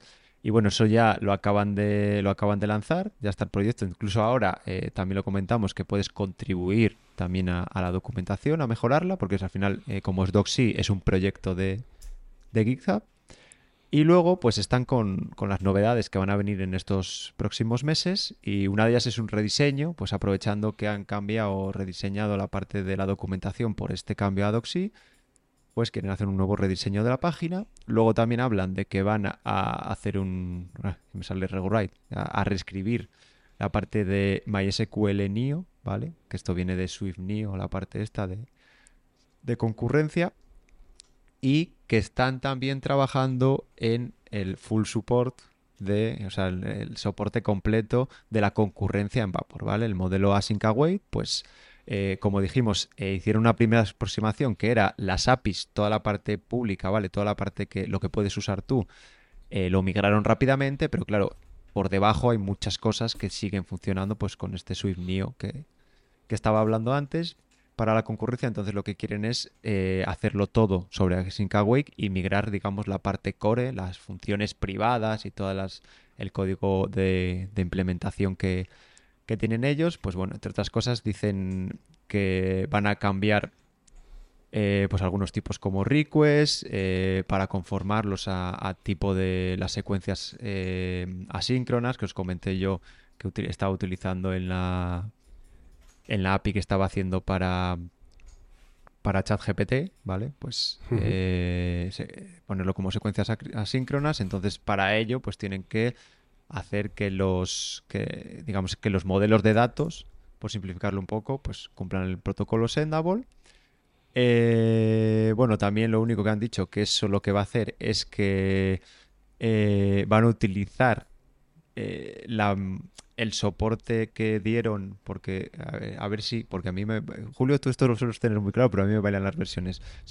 Asyncaway debutó en iOS 15. Vamos a poner iOS como plataforma. Luego hicieron el, la compatibilidad hacia atrás hasta hacia iOS 13, ¿vale? Entonces, bueno, lo que dicen es que eh, debido a esto, pues eh, Vapor pues va, va, a funcionar en MacOS 10.15 creo que era, iOS 13, tvOS 13 y WatchOS 6, ¿vale? Va a ser la, versión mínima.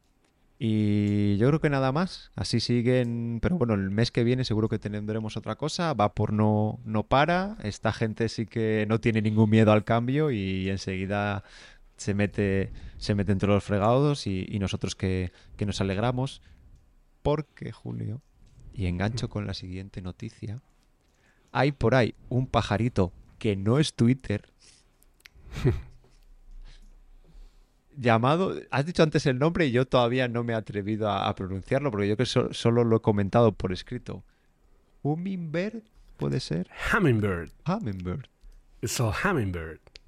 Pues, ¿quieres contarnos tú, Julio, qué es este Hummingbird? Pues Hummingbird es un colibrí. ¿vale? Básicamente. Eh, entonces, ¿qué es Hummingbird? Pues básicamente es otro nuevo framework server, otro, otro servidor, otro framework servidor de lado servidor para de Swift. Eh, en este caso, pues, eh, cuya característica, lo que pretenden que sea la característica principal, es su ligereza, es un light width, ¿no? Es un ligero y flexible framework de servidor escrito en Swift. De ahí el colibrí, básicamente, que es ligero. Esta gente no da puntada sin hilo. exacto. Esta gente, eh, este colibrí, ¿vale? Consiste en tres componentes principales. Consiste en el núcleo del servidor HTTP, obviamente, para lo que sería un lado servidor, en una mínima, eh, mínimo framework de aplicaciones web y luego pues una serie de módulos que extienden la funcionalidad. En esos módulos tenemos soporte de HTTP2, soporte de eh, Transport Layer Security para todo el tema de la seguridad, tenemos soporte para todo tipo de elementos y librerías externas. Por ejemplo, hay soporte de eh, autenticación, ¿vale? Soporta distintos estándares de autenticación dentro de lo que sería un framework que se incluiría directamente, ¿vale? Dentro de lo que es la propia, la propia funcionalidad, de forma que integraría autenticación a través de eh, pues lo que sería uso de, por ejemplo, Auth2, JSON Web Tokens, etcétera, etcétera. Tendríamos también una, eh, un sistema de compresión y descompresión de peticiones HTTP, ¿vale? De lo que es el contenido, para que las peticiones sean mucho más ligeras viniendo. Integra un wrapper que integra a su vez FluentKit, por lo que tienes el mismo Object Relation Model de Vapor para bases de datos, por lo que soportaría las mismas bases de datos que ya soporta Fluent, ¿vale? A saber, MariaDB, MySQL, eh, MongoDB, SQLite y PostgreSQL, que es el que yo más recomiendo. También tiene soporte para eh, bases de datos en memoria, tipo Redis, por lo que soporta eh, configurar también jobs de servidor, ¿vale? Poder hacer trabajos de servidor de lánzame esto todos los días a tal hora, o lánzame esto cada 10 minutos, o hazme tal, todo ese tipo de funcionalidades. También soporta WebSocket, soporta lambdas con AWS y además soporta el engine de templates Mustache. ¿Qué diréis? ¿Qué es esto de Mustache? pues bien, Mustache es un motor, es un vamos a llamar un estándar de, de, de, templates, de lo que serían no me sale la palabra traducida, ¿vale? De, de plantillas, ¿no? Para HTML, ¿vale? O sea, digamos que Mustache sería el Leaf que usa Vapor, pero en versión eh, utilizando un estándar, un estándar que, ojito, utilizan muchos otros lenguajes. Es decir, Mustache funciona con Ruby, JavaScript, Python, Erlang, Elixir, PHP, Perl, Raku, JTC, Java, Android, CF Engine, Lua, ActionScript, CoolFusion, Bash, Julia, Rust, Delphi, SQL. O sea, es un estándar de. Eh, de hecho, Mustache se llama, eh, el nombre lo recibe por poner las llaves puestas así como hacia arriba, que dan una forma como de mostacho, ¿vale? De bigote y eh, se define como un logicless templates, ¿vale? Básicamente es inyectarle datos a una plantilla HTML donde en esa plantilla hay hash que sustituyen esos hash por los valores que yo inyecto, ¿vale? Entonces me permiten crear eh, plantillas de datos HTML de una forma bastante interesante simplemente inyectando datos, ¿vale? Entonces yo pondría, por ejemplo, entre dobles llaves, ¿vale? Yo podría poner hello name, ¿vale? Y entonces yo le envío al JSON, le envío como una petición a ese, esa plantilla un JSON que pone name Chris y entonces él me dibujaría hello Chris, ¿vale? Es así de simple, ¿vale? Son distintas plantillas a este respecto, ¿vale? Entonces permitiría hacer también eh, pues eh, enumeración de datos, distintos tipos de elementos, hashes, eh, templates para hacer parcializaciones, en fin, una cosa así, en plan, pues sí, lo que sería un server-side rendering, entre comillas, ¿vale? O sea, unas plantillas HTML que a partir de los datos que reciben, pues permitirían inyectar pequeños flujos de HTML que generarían código HTML dinámico directamente. ¿Vale? Entonces, bueno, pues la verdad que es, eh, pues eso, es Leaf, ¿vale? Lo mismo que hace Leaf, pero con un estándar que ya tienen otros muchos lenguajes. Vale, y esto, eh, por poner un poco más de, contexto, eh, está creado por Adam Fowler, que fue, es, es, un miembro, sigue siendo, del Swift Server Workgroup, ¿vale? O sea que no es un chico que está en su casa, que no conoce a nadie, ¿vale?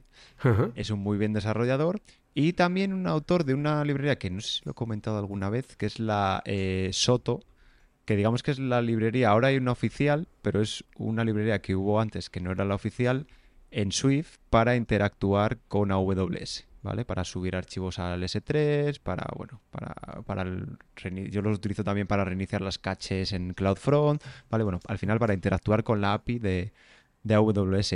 ¿Y cuál es la motivación? Eh, Julio al principio nos ha comentado que se siente más ligero, ¿vale? Pues eh, la gente, yo aquí he, visto varios artículos, uno de ellos de, Tibor, ah, siempre se me traba la lengua, de Tibor Bodex, que lleva mucho tiempo eh, con Vapor y dice que está empezando a, utilizar este, este otro framework, bueno, pues porque tuvo problemas con Leaf, que nos ha comentado ahora, ahora Julio que tenemos este nuevo Mustas para las, las plantillas HTML, Luego también habla de algunos problemas con Fluent, ¿vale? Pero también se puede utilizar eh, con Fluent este nuevo, este nuevo framework.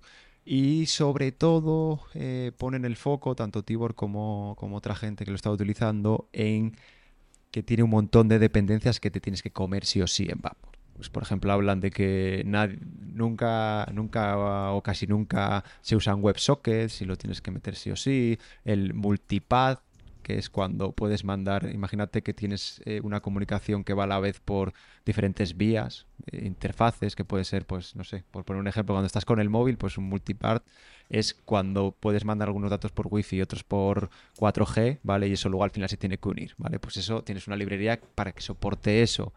Eh, entonces tiene un montón de, digamos, de, de librerías que tienes que comer sí o sí y precisamente eh, este nuevo framework tiene varios módulos que, son opcionales para quedarte solo con, lo que necesites. Pero bueno, a lo mejor quieres hacer un backend, pero a lo mejor quieres hacer algo que sea, simplemente sea un generador de, sitios web muy sencillito, sin toda la carga de base de datos y, demás. Y si bien es cierto que va por...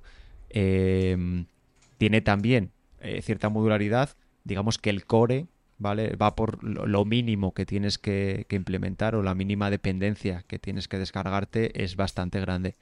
Entonces, bueno, siempre, no sé si será mejor, peor, pero eh, siempre, si hay donde elegir, ¿no, Julio? Eh, siempre es una ventaja.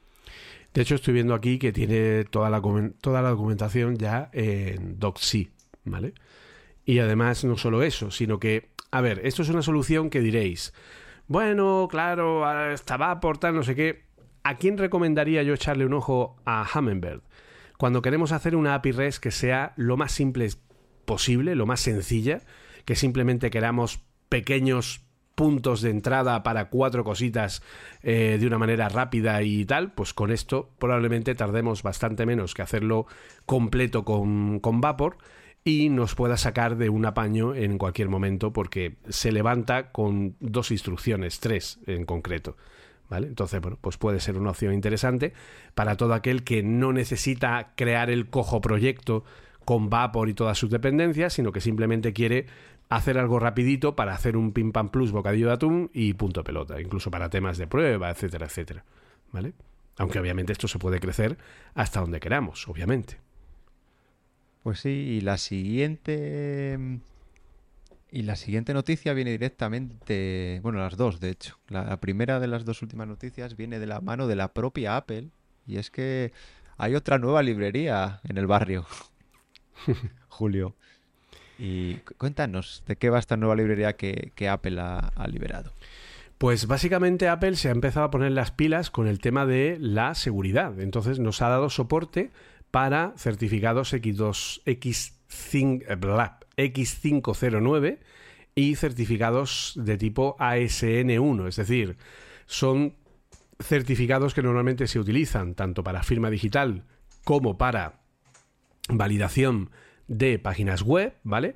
Y lo que ha hecho Apple ha sido, pues bueno, crear una solución nativa a partir de dos repositorios, de dos paquetes llamados Swift Certificates y Swift ASN1, donde pues da soporte a todas estas soluciones, ¿vale? Da soporte a el parseado de los certificados X509, a lo que es el, todo lo que tiene que ver con el completado de la norma estándar RFC 5280 y el uso de las PKIs, ¿vale? De las private keys, de las claves privadas, ¿no? Que tiene de firma los certificados, eh, permite hacer eh, encadenamiento de certificados X509, permite hacer verificación de políticas, permite hacer eh, soporte de resoluciones OCSP, que diréis, genial, OCSP, llevaba toda la vida esperándolo, vale.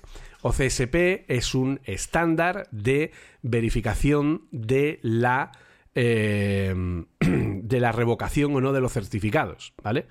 Cuando yo un certificado lo, lo, emito, ese certificado, como tal, no puede cambiar en el tiempo. Por lo que si yo emito un certificado y ese certificado caduca dentro de dos años, si ese, si ese, si ese certificado, ¿vale? Que es tela decirlo. Si ese certificado eh, dentro de tres meses hay un problema de seguridad y no puede seguir siendo utilizado, yo lo que hago es revocar el certificado.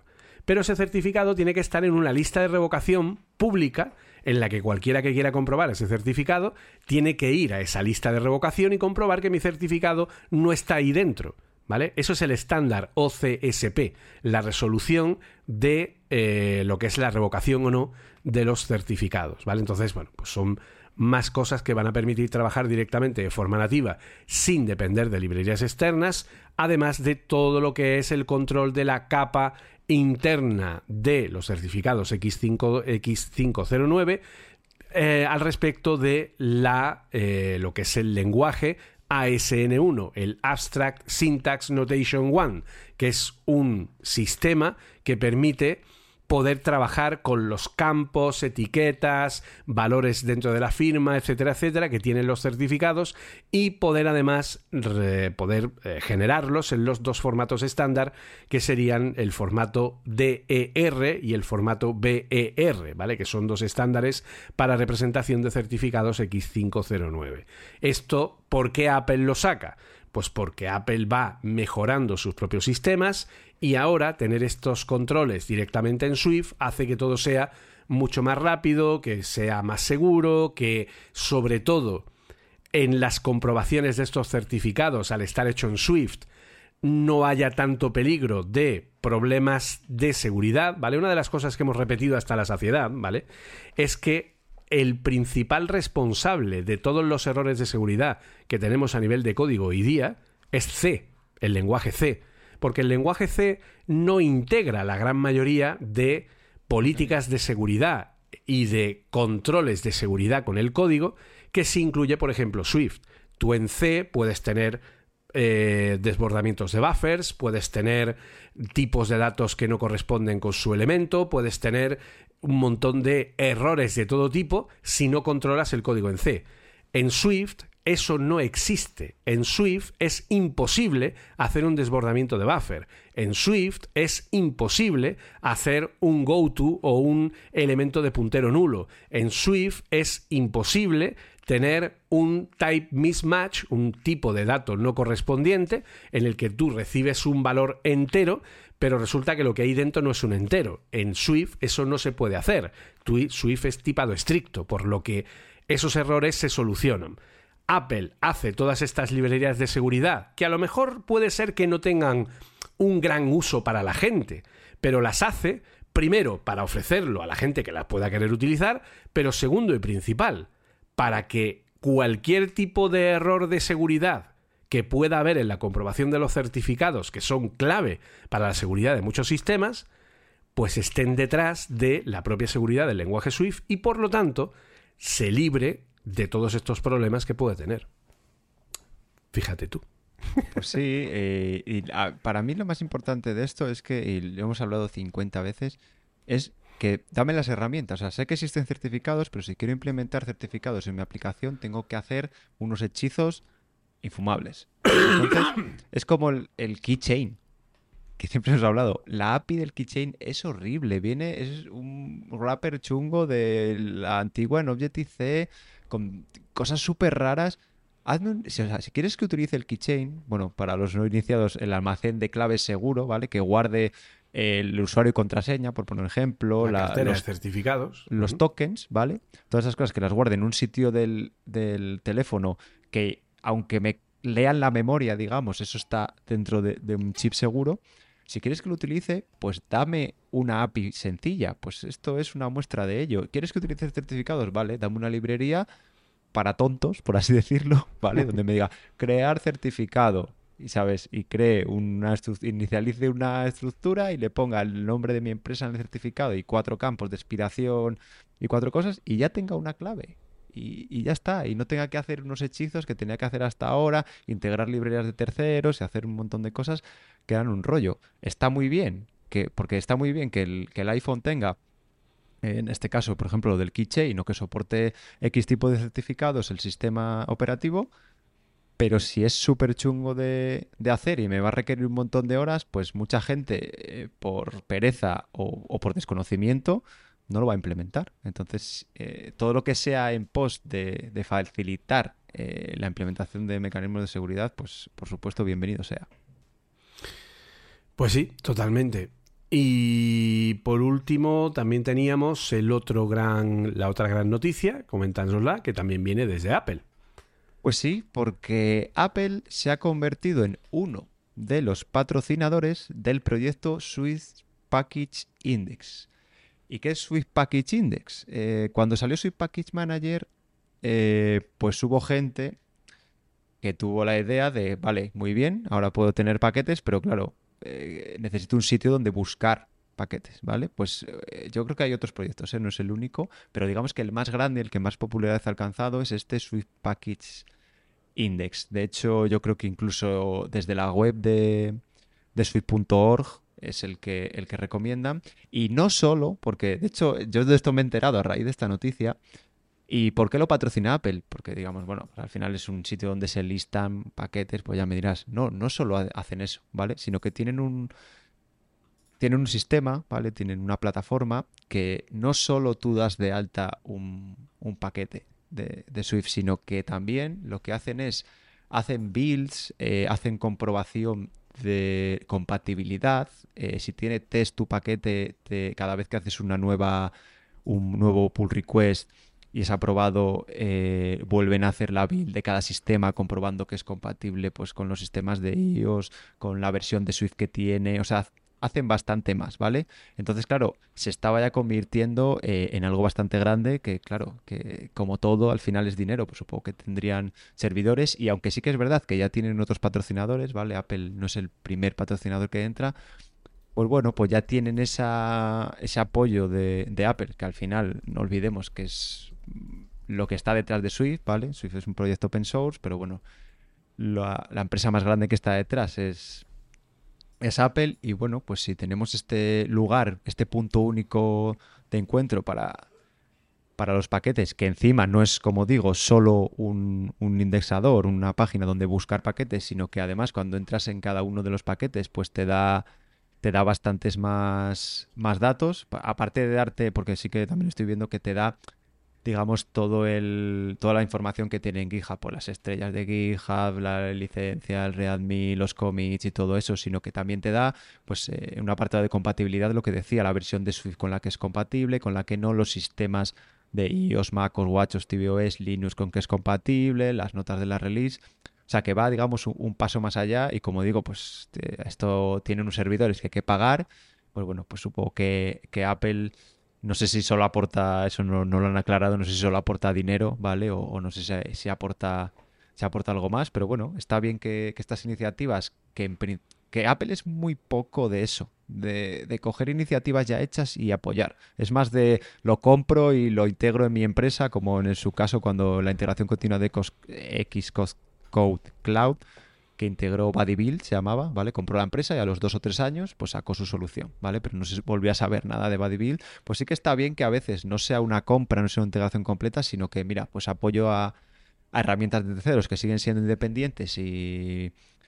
Y bueno, a la final a la gente le gusta tener, tener algo suyo. Yo no sé, nunca, me nunca nadie me ha venido a comprar ningún proyecto, pero, pero hay muchas veces que a, los propios creadores del proyecto es, su, su, hijo, por así decirlo, y, no les gustaría integrarse en una empresa, sino que quieren, vale, apóyame, pero déjame tomar mis propias decisiones y yo creo que está bien. Eh, Apple, eh, esto también lo hablaba con Julio cuando comentamos esta noticia, que para mí que Apple es como ahora mismo son muchas islas que no están muy bien comunicadas y si bien creo que el departamento de operaciones y demás eh, está tomando una deriva que a mí personalmente no me gusta mucho, creo que el departamento técnico todo lo contrario. Todo lo cerrado que era Apple sigue siendo cerrado, por supuesto, pero yo creo que se está abriendo en muchos, en muchos aspectos.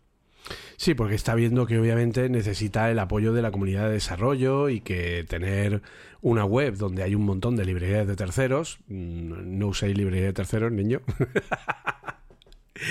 de hecho, para que os hagáis una idea, ¿vale? a ver, la librería de terceros eh, no vamos a decir que todas sean malas porque sería absurdo, ¿vale?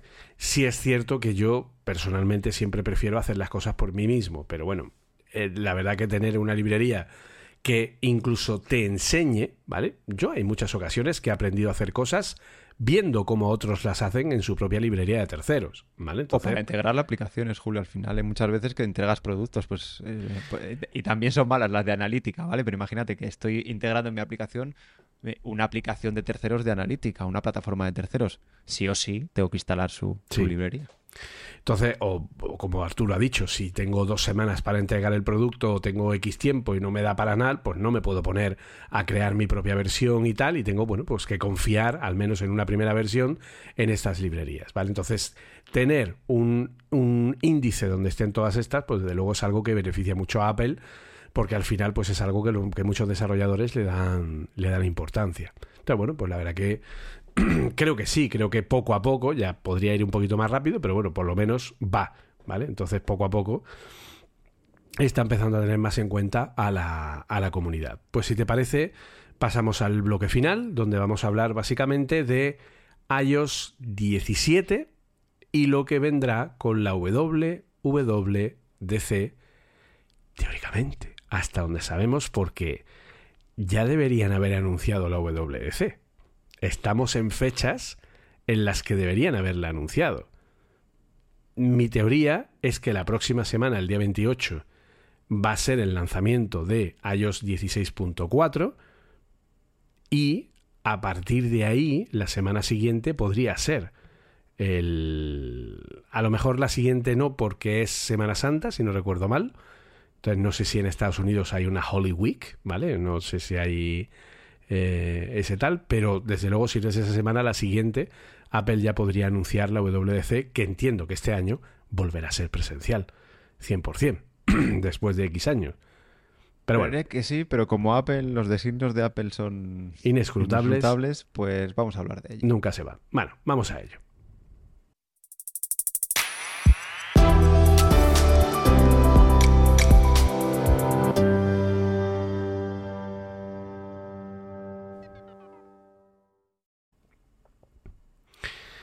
Pues a ver, todo comienza con una noticia que ha dado hoy mismo nuestro amigo, eh, conocido del podcast, conocido de todos los desarrolladores, de todos los usuarios de Apple, el gran, único, inigualable Mark Gurman.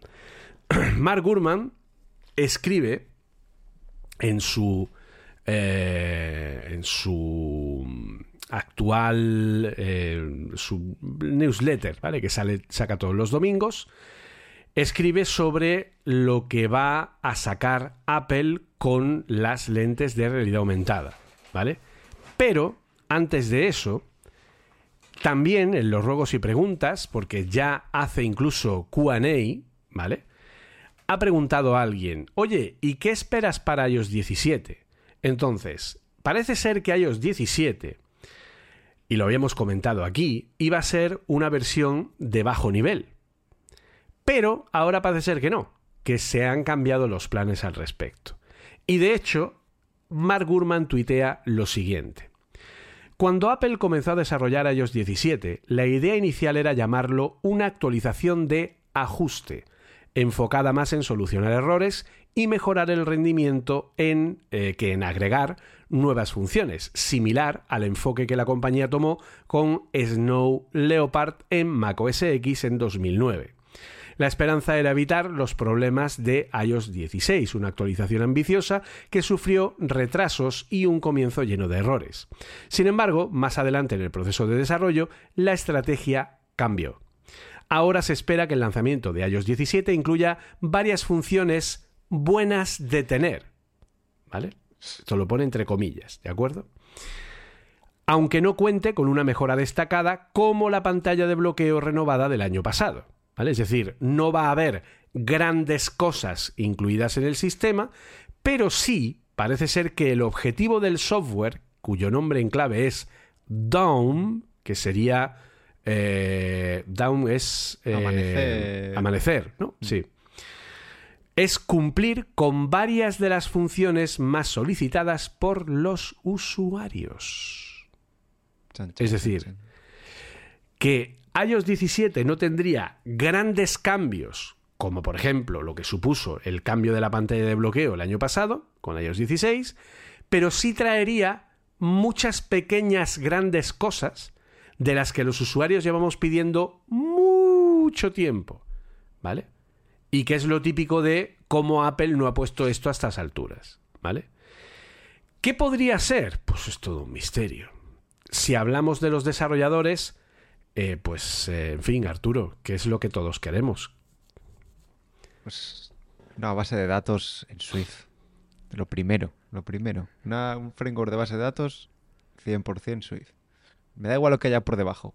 Algo precisamente que con saber Swift te, valga y no te importe lo que, lo que hay por debajo y sea algo más moderno que, que sustituya Cordata. Porque eh, es que imagínate que se ponen a... Que cuando hablabas de, la noticia que comentamos la otra vez, de, de que habría un software que mediante Siri te permitiese programar aplicaciones de realidad aumentada y que eso luego se guardase en un sitio con una base de datos utilizando Cordata. O sea, es que me entra hasta la risa de ver algo así. Y no lo sé, yo te, veo a ti muy confiado, Julio, pero es que me parece que... Bueno, no sé cuándo dijo eh, Mark Gurman que efectivamente iOS 17 iba a ser una versión menor o de ajuste. Hace varios eh, meses lo dijo. Es que no sé, me parece raro que, que de repente... Bueno, calculo que a lo mejor lo que han hecho es acelerar desarrollos que tenían pensado para, dos años adelante. También es verdad que todo esto que, porque está por en medio las gafas y, bueno, el casco que va a ser primero de realidad aumentada, pero creo que precisamente el casco, y viniendo a lo que comentaste tú, que la web esta que tiene pública Apple sobre sus eh, descubrimientos o sus desarrollos en, en inteligencia artificial y machine learning, yo creo que están eh, o sea, está muy ligado el desarrollo de esas gafas y las cosas que van a permitir hacer esas gafas con la realidad, con el, con el machine learning, perdón. Y creo que precisamente eh, esas cosas las querían incorporar primero en las gafas, que es algo como saco esto y bueno, eh, a lo mejor funciona un poco mal al principio, pero lo los early adopters van a costar mucho, entonces los early adopters van a ser muy proclives a la marca, les va a importar poco que no funcione del todo bien, y luego ya el año que viene cojo todo esto nuevo eh, y lo meto en el iPhone. A lo mejor con todos estos cambios que ha habido y con todos estos lanzamientos y viendo que todas las otras empresas eh, de la competencia, directa o indirectamente, lo han integrado en todo, pero cuando digo todo es todo el software que tienen, pues ha dicho Apple, bueno, pues vamos a coger esto que venía para dentro de dos años y que estábamos puliendo y que vamos a sacar una versión preliminar con las gafas, lo vamos a meter directamente en nuestro sistema principal, bueno, nuestros sistemas principales que serían iOS, macOS, bueno, me imagino que tvOS y watchOS también tendrían algunas de estas mejoras. Pues no lo sé, no lo sé Julio, porque una de las cosas que presume Apple es de que lo que pasa en tu iPhone se queda en tu iPhone. Y no sé cómo, eh, si Apple va a hacer la deriva de pasar todo esto que tiene de Machine Learning a los servidores, porque todas las eh, compañías eh, que han sacado cosas, Microsoft, Google, lo han sacado todo en la nube. Entonces, mm, no sé cómo... Es que Apple esto le ha pillado a contrapié, o no. Porque a lo mejor tiene todo en la recámara y nos lo saca, pero yo creo que tiene cosillas como lo que te acabo de decir, que va todo esto que nos ha contado de que ellos, eh, sí, yo, mm, ya los, teléfonos tienen estos algoritmos, pero los tienen en tu teléfono y no sale ningún dato. ¿Tú crees que Apple será capaz de meter esos modelos dentro de, dentro de los terminales y ofrecer algo parecido a la experiencia que están ofreciendo sus competidores? Sí, sí, estoy totalmente convencido. Y te explico por qué. ¿Vale? O sea, no es cuestión de fanboynismo, ¿de acuerdo? Vamos a ver. Cualquiera que piense que Apple no tiene nada de inteligencia artificial es que no conoce a Apple. ¿De acuerdo? O sea, es que solo conoce a Siri. Exacto. Y piensa que como Siri es un desastre, pues es como pensar que Google no tiene nada de inteligencia artificial porque tiene Google Assistant. ¿Vale? O que Amazon no tiene nada de inteligencia artificial porque tiene Alexa. No, mira, eh, no, no, no estás entendiendo la ecuación, ¿vale? Entonces, OpenAI está muy por delante del resto de compañías en cuanto a soluciones finales. Eso es indudable, ¿vale? Eso, nadie lo puede poner en duda. OpenAI, ¿vale? Ojo, OpenAI, no Microsoft. Microsoft se ha subido al carro, ¿vale? Porque ha proporcionado la nube, etcétera. Pero es cierto que OpenAI ha conseguido una situación de privilegio que es básicamente pues, eh, pues eso, que ahora mismo Microsoft y OpenAI lo que han hecho es el iPhone en 2007, ¿vale? Y han pillado a todo el mundo con el pie cambiado. Entonces, Google, y de hecho lo tienes en las pruebas que se han podido ver de BART, que es su sistema parecido a ChatGPT, Google tiene un problema muy serio, y es que lo que Google tiene son prototipos, y como tú y yo sabemos como desarrolladores, de un prototipo a un, proyecto final hay un buen trecho. ¿vale? Por lo que Google va a necesitar eh, aproximadamente, pues como mínimo un par de años, en ponerse a la altura de las soluciones que haga Microsoft. Y alguno dirá, no, hombre, no, Google ha presentado la misma integración de eh, Microsoft 365 Copilot para su Google Workspace.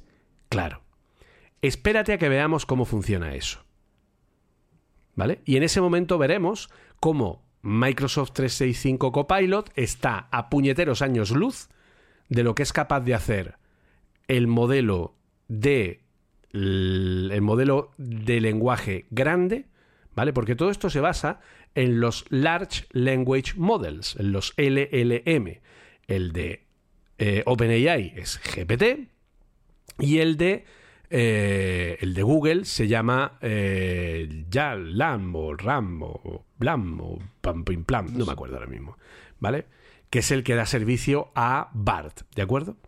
Entonces, ese modelo tiene también tiempo, pero no está tan optimizado ni es capaz de hacer todo lo que puede hacer eh, el modelo de GPT. ¿Vale? Por lo tanto, ahora mismo es cierto que OpenAI tiene una posición de privilegio con respecto a el, eh, para lo que es el respecto de los distintos elementos, ¿vale? Y si hablamos de otras compañías, como por ejemplo Salesforce, Salesforce no tiene modelo propio. Salesforce está usando OpenAI, ¿vale? Salesforce usa GPT, ¿de acuerdo? Por lo tanto, toda la funcionalidad que van a dar a Slack, toda la funcionalidad que va a dar a la propia Salesforce, todo lo que van a hacer con sus propios productos, es integrar GPT, es integrar la solución de OpenAI, ¿vale? Porque el modelo de OpenAI, de forma muy inteligente por parte de OpenAI, es licenciable. Aunque Microsoft tenga privilegio para ser los primeros en integrar, pero eh, cualquier compañía puede integrar. De hecho, volvemos a lo que yo he comentado en muchas ocasiones, sería una jugada estratégica mágica y yo estoy convencido que esa llamada ya se ha hecho entre Satya Nadella y Tim Cook para que los servicios de, de, GPT-4, de OpenAI, se integren en los servicios de Apple, ¿vale? En el ecosistema de Apple. ¿De acuerdo? Perfecto. Entonces, Apple no es una compañía que no sepa nada de inteligencia artificial. Apple lleva desde 2017 poniendo un motor neural aquí. Y no pone un motor neural porque queda guay. No pone un, pues vamos a poner un motor neural porque queda muy chuli decir que tenemos un motor neural. No, pone un motor neural porque forma parte del sistema operativo. Y porque gran parte de las funciones que hace el sistema operativo utilizan ese motor neural y de hecho, iOS 16 solo funciona en equipos iPhone que tengan motor neural.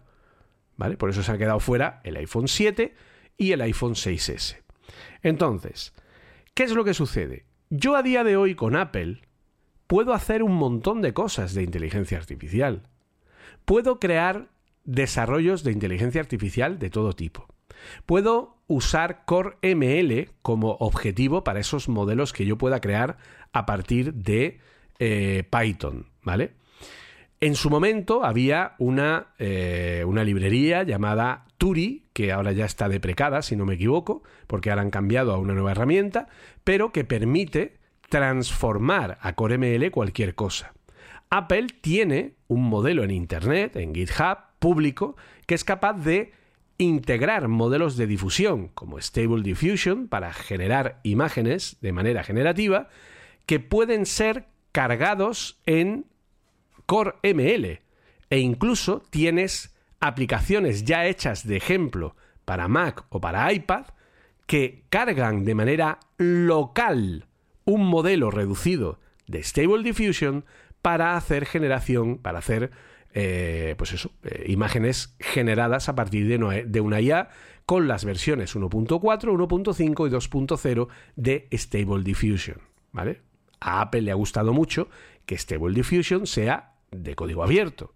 Entonces, han creado toda una implementación para que tú puedas convertir el modelo de Stable Diffusion 2.0, por ejemplo, a Core ML y que en apenas 15 o 20 segundos puedas generar imágenes de alta calidad con, eh, bueno, pues con un uso que en nube supondrían también un tiempo parecido, pero esto es 100% privado, es 100% nativo con la aceleración de los Apple Silicons y se puede ejecutar tanto en Mac como en iPad y probablemente si a alguien se le ocurre también podría hacerse en un teléfono. Todos los modelos de inteligencia artificial que existen a día de hoy, desde los modelos de etiquetado, pasando por los modelos de deep learning de detección de objetos, pasando por los modelos de transformes, pasando por las redes generativas adversarias, pasando por los modelos de difusión, todos los tipos de algoritmos de Machine Learning están soportados de forma nativa por Apple con Metal, con, con shaders de programación de cálculo computacional que permiten hacer algo parecido a lo que hace CUDA en una NVIDIA. Repito, parecido, Sí. a muy bajo nivel comparado con CUDA. CUDA es infinitamente más potente, CUDA es incomparable a lo que es lo que hace Metal. Pero con Metal se puede empezar a hacer si tú eres un- una persona que tiene un nivel de exigencia menor, ¿de acuerdo? Y puedes tener aceleración de cálculo computacional con la GPU de Metal y puedes tener ejecución de eh, lo que sería la inferencia de un modelo ya entrenado para poder hacer principalmente entrenamientos de modelos acelerados con la GPU, ejecución de modelos acelerados de difusión y GANs, lo que serían redes generativas adversarias, transformers y también inferencia de modelos ya entrenados a través de los motores neurales. ¿De acuerdo? Por lo tanto, Apple, en ese sentido, está genial. De hecho, un modelo ya entrenado se ejecuta más rápido en Apple Silicon que en una Nvidia, porque Nvidia tiene aceleración, pero no tiene motor neural, ¿vale? Entonces, Incluso, Julio, una, una cosilla. eh, dime. De hecho, eh, así por resumir, y eh, mira, de paso, eh, veo si, lo, si estoy yo en lo correcto y así seguro que los oyentes también les sirve. Eh, para, para crear un modelo y entrenar un modelo, necesito una GPU, ¿vale? El motor neural no me vale para estas cosas. El motor neural me ejecuta ese modelo. Exacto. Cuando Y- ya está entrenado. Pero también reentrena el modelo porque en su día Apple, eh, No. yo creo que en una de El las... reentrenamiento del modelo se hace con la GPU. Y esto es una de las cosas que ayer me comentaron en el directo que tuve en Twitch. De, pero es que cuando Apple permita reentrenar... No, no, es que Apple ya permite reentrenar modelos de manera local. Eso te iba a decir. Ah, vale, pero lo entrena con la GPU. Es que sí, en la Claro. WDC de hace dos años ya fue. Tres, decían si que no eso, recuerdo que mal. Se podía, que podías reentrenar tu modelo y una cosa que ellos lo ponían como positivo, en lugar de... Tú tienes un modelo que se ha entrenado con datos de mucha gente, pero luego tú lo estás ejecutando en tu dispositivo y lo estás ent- reentrenando con tus datos, con, Con lo cual va a ser feedback. Mucho más eh, bueno para ti entrenado con tu propio feedback que con feedback de todo el mundo. Exacto, es una de las cosas que permite CoreML. Yo puedo tener un modelo de CoreML que al generarlo a partir del entrenamiento le diga que va a ser un modelo actualizable, porque hay que indicárselo a la hora de entrenar al modelo, y a partir de ese momento yo puedo coger ese modelo actualizable y empezar a meterle nuevo feedback que vaya generando, ¿vale? Nuevos entrenamientos para ti. Hostia, es que eso es Face ID, entiéndeme. Face ID se va entrenando con el uso y va cambiando, ¿de acuerdo? Entonces, esto es algo que hace ya unos cuantos años, a nivel de posibilidad, ya lo tiene Apple desde el año 2017, lo ofreció a los desarrolladores a partir de 2020, si no recuerdo mal, ¿de acuerdo? Entonces, Ahora mismo yo en Apple puedo hacer modelos de Machine Learning de clasificación de imágenes, modelos de Deep Learning de detección de objetos, modelos de, eh, de, de redes generativas enfrentadas para transferencia de estilos, eh, para, generación, para clasificación de poses de manos, para clasificación de acciones y detección de movimiento, para acciones de manos, para acciones de movimiento, para captura de movimiento, para captura facial. O sea, clasificación de sonidos, clasificación de texto, clasificación de tagueado de palabras, el cálculo de los tokens que hemos estado comentando, todo lo que es el LNP, el Language Natural, el- lo que es el entendimiento del lenguaje natural, el Natural Language Processing, tiene clasificación tabular, regresión de tabulación, eh, regresiones, a- perdón, algoritmos de recomendación. Puedes hacer de todo, ¿vale? Y no solo eso, lo hemos comentado en muchas ocasiones. Apple, para las nuevas lentes, está creando algoritmos de redes generativas a través de transformers que son capaces de predecir el lugar donde tú te estás moviendo.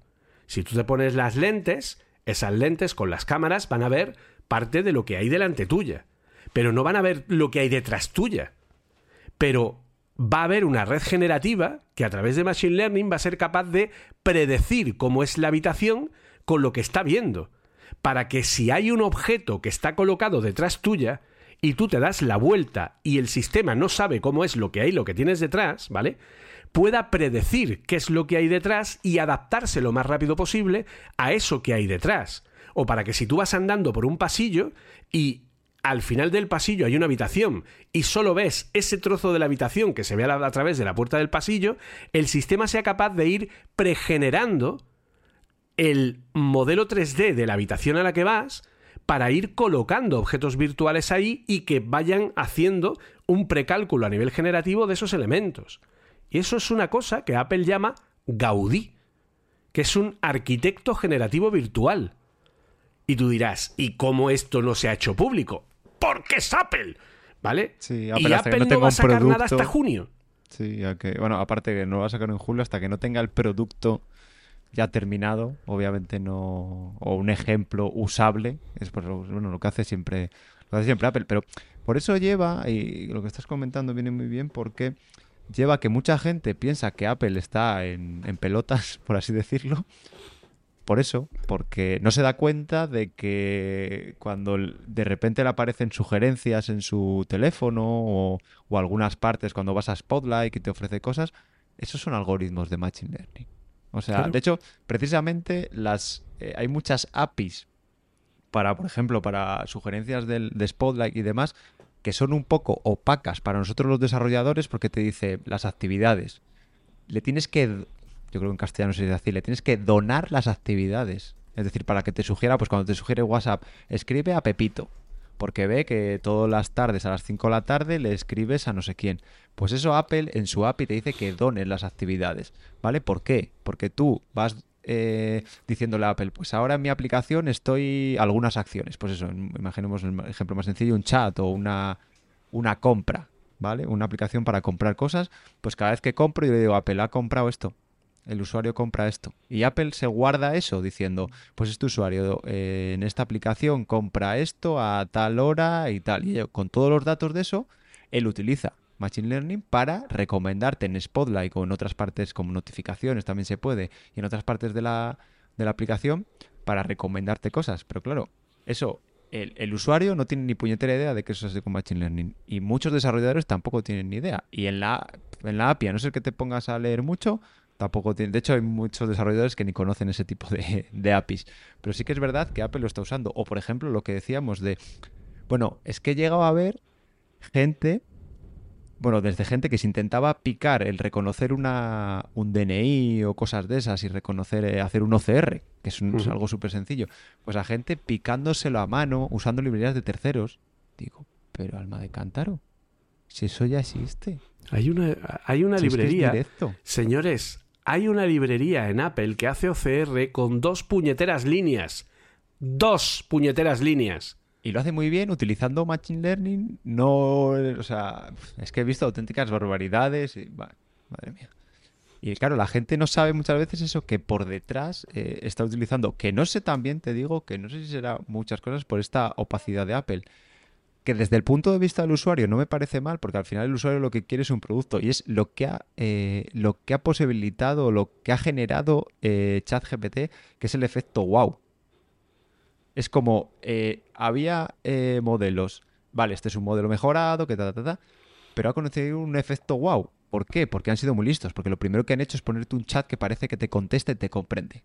Y eso, claro, ha tocado la mente de los humanos como, ostras, espérate, que esto que me estaban metiendo del Machine Learning y demás, resulta que es algo que me va a facilitar la vida y que estoy flipando de cómo se comporta.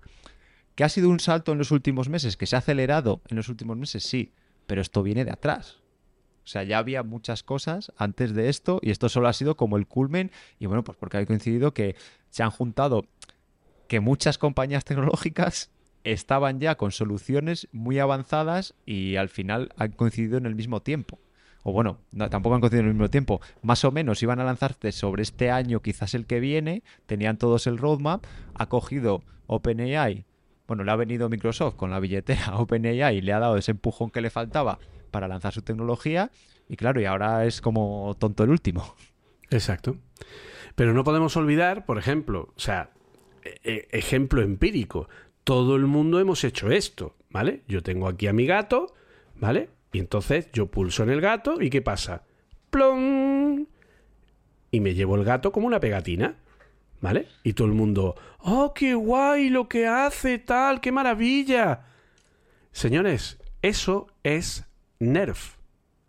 Eso es campos de radiación neural. Una técnica de aprendizaje profundo que permite crear representaciones 3D a partir de imágenes bidimensionales.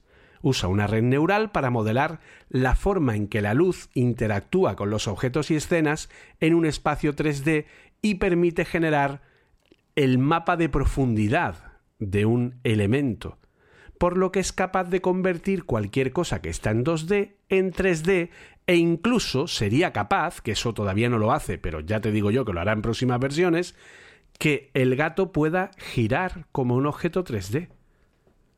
Porque, oh, chorprecha, resulta que mi iPhone, si yo le hago cuatro fotos o cinco a un objeto desde distintos puntos de vista y lo meto en un modelo entrenado con dos líneas de código en Swift, genero con el Mac un objeto 3D a partir de Nerf. Un objeto 3D con la textura sacada con la propia foto. Y si le hago una foto a un gato y una red generativa es capaz de sin, sin más fotos, de que yo pueda rodear al gato y que la genere. Precisamente estamos hablando de generar escenarios. Es que eso es lo que hacen los últimos algoritmos de NERF. Porque NERF es una tecnología que ya tiene unos años, que se ha ido mejorando poco a poco, que puede servir para un montón de cosas, pero una de las cosas para las que va a servir, y ya hay pruebas de este tipo de usos en los, los, campos de, de radiación, es esta, es que yo pueda coger desde una foto normal y como tú has dicho, sacar al gato. ¿Y qué es lo que hace con el gato? Pues lo que hace es sacar el frente del gato y sobre la información que tiene del elemento 2D, con una red generativa, genera lo que no ve del gato. Y te genera un gato perfecto en 3D con una simple foto. Y esto es algo con lo que Apple también lleva tiempo trabajando. Entonces, yo estoy cansado de que la gente diga, haz que los de Apple no saben nada, haz que los de Apple no sé qué. No, mira. Primero, Apple no es una desconocida en el mundo del Machine Learning. Segundo, Apple en su propio roadmap, como tú bien has dicho, ya tendría cosas para sacar de inteligencia artificial que cada año son más, pero como producto final, ¿Que Apple tiene preparado el tema de un chat GPT o algo parecido? Probablemente no, ¿vale? Pero porque, insisto, OpenAI, como tú bien has dicho, ha pillado con el pie cambiado a todo el mundo, ¿vale? A todo el mundo, ¿de acuerdo? Entonces, claro, mm, y luego, por otro lado, también tenemos el tema de que, primero, Apple podría llegar a acuerdos con OpenAI para integrar soluciones como GitHub Copilot X dentro de sus propios productos y apuntarse ese tanto, pero luego por otro lado también tenemos elementos de posibilidades de que, por ejemplo, puedan coger modelos que salgan porque, a ver, quedan 0, 0, ¿vale? O sea, yo no doy más allá del mes de abril para que haya modelos conversacionales como GPT-4 en open source. como ya sucede con Stable Diffusion. Y esos modelos, ya te digo yo a ti que Apple los va a coger, no solo Apple, 800 millones de compañías, y los van a querer integrar.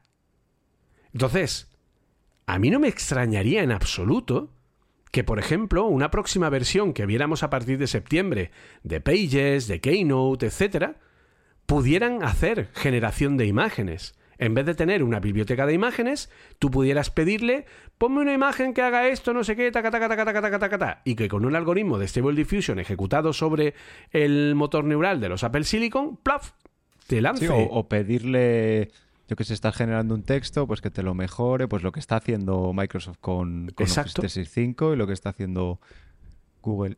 Pero que genere. te iba precisamente te iba a preguntar si es lo que si ese tipo de cosas las veremos en NIOS, MacOS y todo. Y en todos los sistemas, tonto el último, no solo Apple, ¿vale? Samsung, Huawei, todos se van a beneficiar de esto, ¿vale? Y vamos a empezar a ver por, porque, porque está de moda, ¿vale? Porque el usuario lo está pidiendo. Y tenemos más de 100 millones de usuarios de, de ChatGPT en enero de este año. Entonces, ahora tú hostia, es que hasta pregúntale a, a tu suegra. Seguro que tu suegra sabe lo que es ChatGPT. A lo mejor no lo ha usado, pero le suena de haberlo oído por ahí.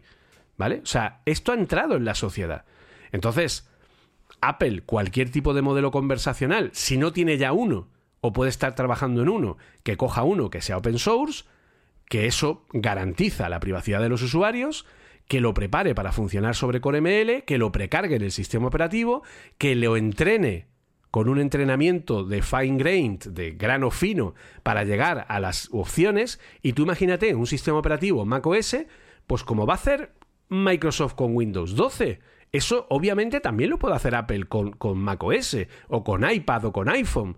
Que haya un montón de, de, de atajos de Siri, de, de, shortcuts, ¿vale? Que al final es como el Apple Script de toda la vida, macros que hacen cosas concretas en aplicaciones concretas o en el propio sistema y que esas estén unidos a un entendimiento del lenguaje natural con un asistente creado a partir de uno de estos modelos conversacionales que funcione de manera acelerada con, con ML.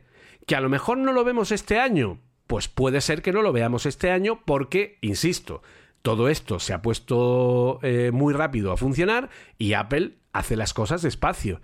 Pero podría ser que macOS 15, que la que vamos a ver ahora es la 14, tuviera este tipo de integración y no olvidemos que Windows 12 será presentado a finales de año, ¿vale?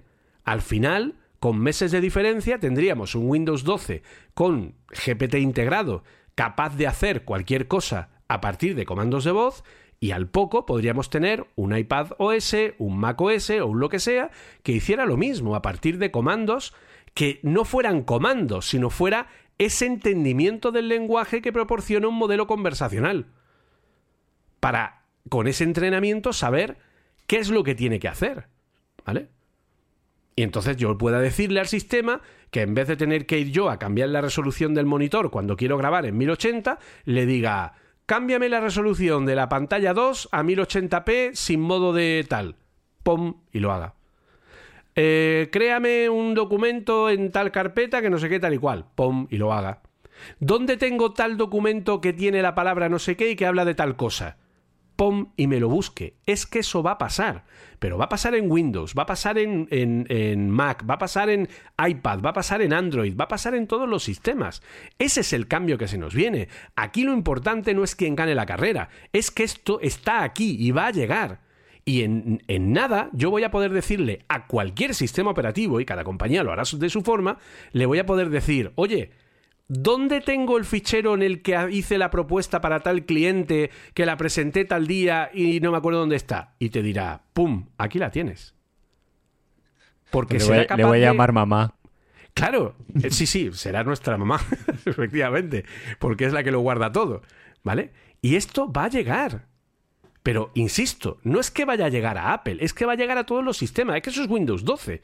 ¿Vale? Sí, sí, sí. Eso, de hecho, cuando eh, decidimos hablar de este tema, mi punto iba por ahí, sí, eso sí, más o menos, que era la idea que yo tenía, que iban a meter pues un poco lo que ha presentado Microsoft en los sistemas de Apple y por otro lado, eh, bueno, esto que comentas también, eh, no sé, Windows ya lo ha confirmado, bueno, que va a ser lo que, lo que comentabas tú de búscame este fichero y eso, ya está, todavía no está presentado, pero bueno, van los tiros por ahí. Pero sí lo hace en el Copilot 365, el, el Microsoft, es que claro, lo llamamos Office, pero es que ya no se llama Office, se llama Microsoft 365, ¿vale? Entonces el Microsoft 365 Copilot ya es capaz de tú decirle, búscame tal cosa en OneDrive, en los ficheros que tengas en OneDrive, y automáticamente te lo encuentre. Y entonces aquí viene la gran pregunta. ¿Tú de quién te vas a fiar para darle toda tu información para que pueda indexarla y encontrar cualquier cosa en ella? ¿De Microsoft? ¿De Google? ¿De Meta? ¿O de Apple? Bueno, Microsoft dijo que no era una empresa de publicidad y se meaba de la risa. en fin como pullita Google, pero bueno, ya sabemos que en su día eh, con... Ay, ¿cómo se llamaba el asistente de Microsoft? Cortana. Con Cortana ya les tiraron de las orejas que dijeron, oye, que esta información eh, la estáis vendiendo. Y se te ocurre, porque yo llevo un rato intentando pensarlo y quitando eh, las, el casco, ¿vale? Pongamos que el casco no existe, ¿vale? Que solo que presentan los nuevos sistemas con estas, con la IA integrada un One More Thing distinto, porque hasta ahora hemos hablado más o menos de cosas que ya Microsoft ha dicho que, van a estar en Windows y en, en Microsoft 365. Un One More Thing de Apple un paso más allá, algo distinto que se te ocurra, pero ya te digo, eh, no existe el casco, no se puede nada que tenga que ver con el casco, algo que pueda que se te ocurra así a bote pronto. A mí no se me ocurre, ¿eh? te lo pregunto porque porque a mí es de esto que no. A ver, yo lo he dicho y, lo reitero. Eh, ayer me preguntaba alguien en directo. ¿Esto de la inteligencia artificial va a suponer otro palo más en las ruedas de la gente para usar la tecnología? Es decir, va a crear usuarios de distintos niveles, porque aquellos que sepan usar la inteligencia van a ser tal... A ver, tenemos que diferenciar muy bien el uso de la inteligencia artificial. Uno va a ser la inteligencia artificial como herramienta para la gente que trabaja con, para que los ilustradores sean más eficientes y para solucionar de una vez por todas el problema del folio en blanco, para que un creativo, escritor, tenga una base sobre la que empezar a trabajar, para que un programador sea capaz de crear una app en dos semanas en vez de en un mes o en dos meses, para que el código que hace, que hace ese programador sea más eficiente y esté carente de errores, o tenga muchos menos errores que antes, ¿vale? Para que alguien que tardaba una semana en gestionar los datos de X empresas en una gestoría, ahora tarde un día en gestionar los datos de todos sus clientes y por lo tanto sea más eficiente en su trabajo y eso sí, es cierto, las empresas lo van a notar en que va a haber mucha más gente que va a sobrar, ¿vale? Va a ser, como digo yo, el efecto Twitter. Twitter se podía llevar con menos gente de las 7500 que había cuando entró los más. Pues está claro que sí, ¿vale? No hacían falta 7500 personas para llevar Twitter, igual que no hace falta los millones de personas que hoy día están trabajando para sacar la cantidad de trabajo que se saca hoy día. La sociedad tendrá que responder a la pregunta de ¿qué es lo que hago? ¿Sacar más trabajo? ¿O tal vez reducir? Y fíjate lo que voy a decir. Hoy día está más que establecido que nosotros trabajamos de lunes a viernes y los sábados y domingos es de descanso. Gracias a la inteligencia artificial, podríamos llegar en unos años a tener una sociedad que tuviera a lo mejor tres días de trabajo en vez de cinco y los otros cuatro fueran de fin de semana. Y no hiciera falta que trabajáramos, porque necesitamos mucho menos tiempo para hacer ese trabajo, ganando el mismo dinero.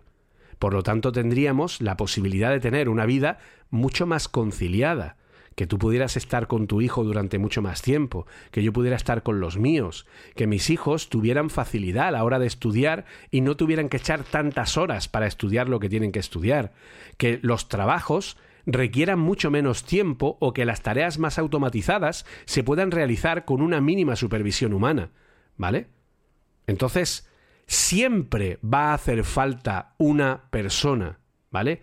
Y esto es algo que no terminamos de entender el trabajo que realiza una inteligencia artificial no es posible realizarlo si no hay una persona detrás diciéndole qué es lo que tiene que hacer y supervisando su resultado.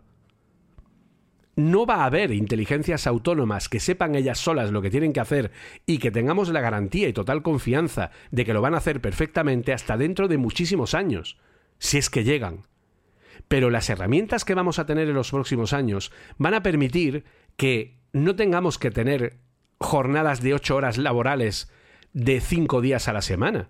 Que a lo mejor con 20 horas de trabajo a la semana en vez de 40, saquemos adelante el mismo trabajo que sacábamos hasta ahora. Y esto va a ser un gran cambio a nivel social, cobrando el mismo dinero porque somos iguales de eficientes, ¿vale? Y por lo tanto poder disfrutar más nuestra vida, poder vivir para o sea, no trabajar para, o sea, no vivir para trabajar, sino trabajar para poder vivir, ¿de acuerdo? Y esto va a pasar. Entonces, una de las cosas que Apple lleva persiguiendo desde el año 1984 es democratizar la tecnología, es que todo el mundo pueda usar la tecnología. Y un iPhone, un iPad son lo suficientemente democráticos como para permitir que cualquiera pueda utilizar dicha tecnología. ¿Cómo de democrático va a ser esa tecnología cuando un sistema informático sea capaz de entendernos como una persona y hacer aquello que le estamos pidiendo como una persona? Pues el, la barrera de entrada va a desaparecer. Porque cualquiera que sepa hablar, que es la base que tiene cualquier ser humano, y quien dice hablar, dice cualquier otro tipo de lenguaje, personas sordomudas.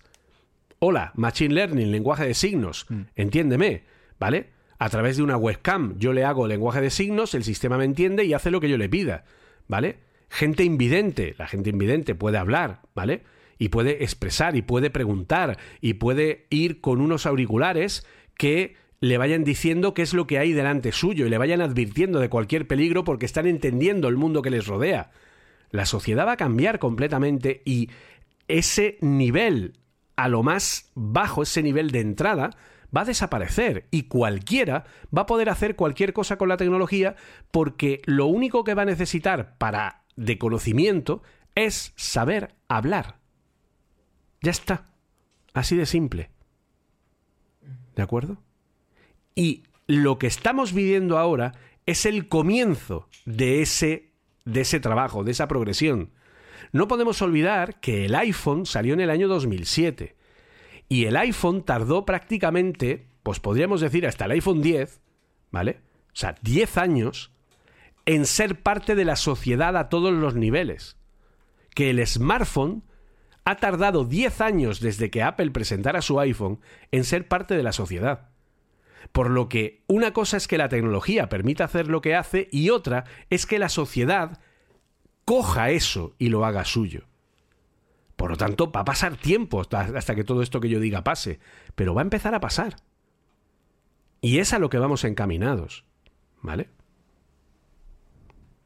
Sí, la verdad es que coincido contigo y es a mí yo lo pongo un poco como no sé, la gente que sepa de historia me va a matar, algo como como la revolución industrial o bueno o como un ejemplo más que yo creo que nos pilla más más cerca aquí en España, pues cuando la gente, pues yo en su caso eh, mis padres poquito, pero bueno, mis abuelos siempre vivieron en un pueblo donde pues tenían eh, tenían ganado y tenían tal, trabajaban, pues se marchaban por la mañana y volvían por la noche a, venir a, la ciudad y, trabajar durante menos horas y, poder vivir mucho mejor, porque al final, pues no sé si ganaban más, pero aunque ganen lo mismo, si ganas lo mismo por trabajar ocho horas en lugar de de 12 o 14 que, que, trabajaban cuando se iban con el ganado, pues obviamente estás ganando. Y esto, pues como dices tú, va a ser un poco así, porque si conseguimos que, obviamente no todos, ¿eh? Va a haber, pero bueno, para otros trabajos manuales, de hecho, creo que el, amigo Elon Musk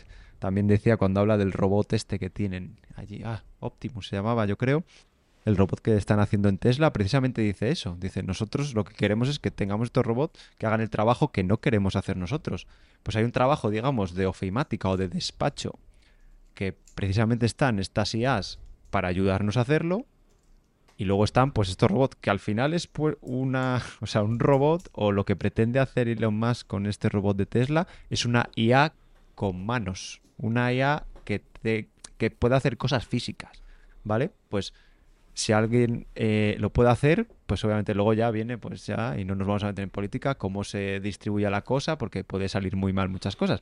Pero la idea es esa, o sea, quitar eh, quitarnos trabajo o tiempo de trabajo de lo que hacemos para ganarnos la vida, para aprovechar ese tiempo, pues eso, en estar con nuestras familias, en yo que sé, al que le gusta hacer deporte, que haga deporte, el que le guste ver la Kings League, se llama. que le guste ver a y al que le guste escucharnos a nosotros, que nos escucha a nosotros y no tenga que estar trabajando, sino que pueda escucharnos a nosotros. Y, y luego, de la parte también que, que, lo llevamos más un poco a lo que nos toca de, de Apple, pues sí, pues al final eh, yo creo que Apple, tanto como la aproximación que iban a ser las gafas de, o el casco de realidad aumentada, que iba a ser muy distinto al que estaba haciendo Facebook, como de ir a saco, sino que Apple estaba claro que iba a esperar a tener algo más o menos maduro, que se está viendo que a lo mejor no es tan maduro, pero bueno, pero con la IA va a hacer lo mismo, o sea, hasta que no tenga algo eh, 100% curado, que dice, no 100% refinado, pero bueno, que en este caso eh, Google creo que, de hecho su CEO lo dijo, que, pueden salir cosas mal y van a salir cosas mal. eh, por lanzarlo tan rápido. Parece que Microsoft sí que lo tiene bastante más depurado y. y sí que es verdad que muchas veces eh, somos un poco, no diría haters, pero un poco críticos con Windows por muchas cosas que hizo en su día y porque siempre, aunque tenía, se hizo con la mayoría del mercado, pues no sé, pues por estrategia comercial o, por enfocarse de otra manera, eh, hizo las cosas que, que Apple fuera minoría. Pero siempre parecía que Windows estaba por, sobre todo hace años, estaba por detrás. O sea, cogías Windows y parecía esto es- era Mac hace 5 o 6 años, ¿vale? Pues yo creo que ahora, a nivel de software, y bueno, yo creo que ya, no sé si lo hemos comentado en este podcast, Julio, pero tú seguramente que lo has comentado en alguno, eh, el CEO de Microsoft ha conseguido que si bien perdieron la carrera del smartphone, están ganando la carrera del servicio, de los servicios y del software. ¿Y por qué? Porque hay una carrera que no tiene ganada, que está ahí más o menos con... porque Google la ha perdido también, la de los servidores. Está más o menos Azure con AWS de Amazon. Están ahí más o menos, no, no sé, no, no quiero mirar datos, pero más o menos. Algunos tiran por un lado, otros tiran por otro y ya está. Pero con esto, o sea, eh, se han posicionado como esto es donde corren los mejores modelos, corren sobre nuestra infraestructura. Y tú has puesto un ejemplo tú te has puesto a hacer esas cosas y lo primero que has hecho es mirar en, en Azure cómo se hacía eh, una máquina allí. Y va a llevar a mucha gente a hacer lo mismo, porque si todo el mundo empieza, yo qué sé, necesita eh, modelos más avanzados que no puede eh, ejecutar en sus PCs o no puede ejecutar, pues Microsoft de esa manera también va a ganar la parte, la guerra de, digamos, de las infraestructuras de, de computación. O sea, que, que esto puede dar un vuelco, no sé, a lo mejor, de hecho, a lo mejor si, si la próxima versión de, de Windows mm, por lo menos tiene todas las ventanas más o menos iguales y es un poco más bonito, pues no sé, a lo mejor hace replantearse y, y yo creo que Google, por un lado, tiene una, eh, una parte complicada ahora, pero yo creo que Apple también en la WWDC de este año se juega muchísimo. Sí. Y se jugaba muchísimo ya sin la ecuación de las, eh, de las inteligencias artificiales, con la- el rollo del casco. Pero es que ahora se juega muchísimo más. Y, y, y volviendo ya un poco por, por cerrar el círculo a lo que dije al principio.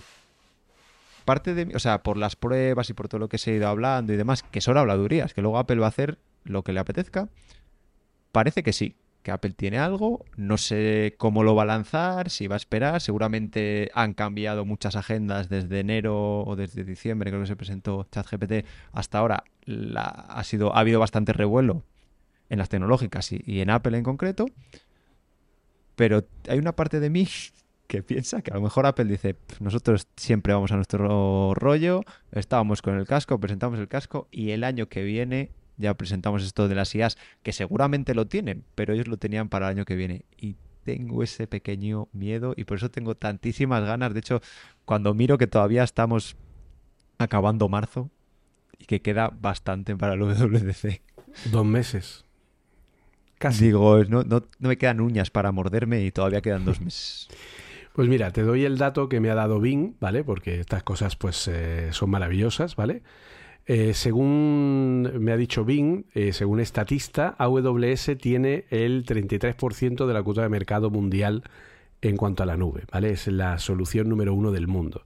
Luego Microsoft tiene el 21% con Azure y Google Cloud el 11%. ¿Vale? Esa sería la estadística de estos tres servicios. Sí, Me parece muy alta la de Google. yo también tengo un poco de miedo de que Apple vaya por su cuenta, pero creo, creo que no se lo puede permitir, ¿vale? Y creo que eso es un poco el cambio de rumbo eh, que se ha comentado al respecto, porque si Apple saca las gafas y le mete dentro un asistente como GPT, las gafas lo van a petar, ¿vale? Ya. Entonces, Sí, sí, sí. claro, Eh, Pero aquí la gran pregunta también es, ¿y le dará tiempo a Apple a hacer algo que realmente funcione con... ¿Sabes lo que te digo? Por eso yo creo que si es Apple, yo lo que haría sería directamente llegar a un acuerdo temporal. Es decir, yo tengo mi propio roadmap para la inteligencia artificial y voy a llegar a el año 2024 y no al 23. Perfecto. Pero coge ahora, Tito Tim, va para ti. Llama a Satya, si no lo has hecho ya, y llega con él a un acuerdo para integrar GPT en lo que querías hacer para el año siguiente si no llegabas.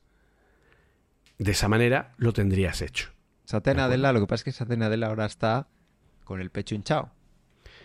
Sí, pero está la- deseando de hecho, que la gente lo llame para que- usar su nube. Entonces, si Apple lo llama Ya, con dos mil millones de dispositivos para usar su nube, pues le va a abrir Apple, la puerta, Apple le va va a querer, un abrazo, Apple le va va a a regalar querer que, el- que se calle, y que no diga nada, que, o sea, que no diga que por detrás está funcionando, está funcionando ahí. Entonces, no lo sé. De hecho, es que, es que está muy, muy crecido. ¿eh? Yo últimamente, de hecho, me he echado bastante risas porque está está súper crecido, porque obviamente sabe. Es que además en las entrevistas que le hacen se le escapa hasta la risilla floja de es que lo estamos petando y no lo habéis visto venir y estáis todos aquí comiendo de mi mano. No lo sé. Pues eso. También me parece que no es tan. que en este caso, eh, no sé, es bastante más coherente que Balmer se llamaba, sí, el anterior, Sí. el anterior CEO, y cogió una empresa que obviamente no podemos decir que Microsoft estaba mal, ni mucho menos, estaba mal. Pero era una empresa que estaba, bueno, ahí, ahí, con sus cosas, pero que tenía como la etiqueta de anclada en el pasado, que no estaba tal. Y, oye, ha sabido ponerla otra vez en la. a copar eh, titulares. Sí, efectivamente. Así que bueno, yo bueno, yo lo tengo muy claro. Yo estoy seguro que va a haber más de uno, más de dos que no tiene claro este cambio, va a haber más de uno, más de dos que no van a entender que es una empresa, ¿vale? Porque yo estoy cansado. A ver, yo he sido empleado y he sido empleador. Yo he sido eh, trabajador y he sido empresario. Y me he caído muchas veces siendo empresario y ahora soy eh, un empresario que ha conseguido que su empresa funcione, ¿vale? Y a mí me da la risa cuando la gente dice, es que los empresarios lo que quieren es ganar dinero y lo que van a hacer es que la gente... le-". No tenéis ni idea de lo que estáis hablando, ¿vale? No sabéis lo que es una empresa, ¿de acuerdo? Una empresa tiene un objetivo, efectivamente, es ganar dinero. dinero. Y para ganar dinero hace falta gente, ¿de acuerdo? Y si tú No, prescindes de gente, pues no vas a ganar va- dinero. El empleado, el empleado también tiene que. Quiere ganar dinero, como la empresa. Exacto. Y aquí estamos hablando de que hay empresas, como le pasa a Apple, como le pasa a Microsoft, como le pasa a las grandes empresas o como le pasa a las empresas incluso de barrio o empresas como la mía, ¿vale? Yo quiero que la gente que trabaja conmigo sea parte de mi empresa, se sienta parte de mi empresa, ¿vale? Porque si yo tengo un empleado al que le pago un salario al que le pago un trabajo, pero lo hace a desgana y sin creer en lo que yo hago, entonces, ¿a dónde vas? Mira Apple. Apple está donde está porque toda la gente que trabaja en Apple, la gran mayoría, siente que es parte de algo grande. Por lo tanto, ya está bien de comernos, ¿vale? Esa educación asquerosa que nos han dado los políticos de mierda que tenemos desde hace más de 40 años en todos los países, ¿vale? Y que han creado una imagen totalmente negativa del empresario, ¿vale? Seamos lógicos, pensemos por nosotros mismos, ¿vale? Y no nos comamos las mentiras que nos cuentan personas cuyo único objetivo en la vida es seguir chupando del bote, porque el único objetivo que tiene un político es ser reelegido. Punto, no quiere nada más, ¿vale? Y es así de simple. Cuanto antes dejemos de creerlos, cuanto antes empecemos a pensar por nosotros mismos, antes habrá un cambio real en la sociedad.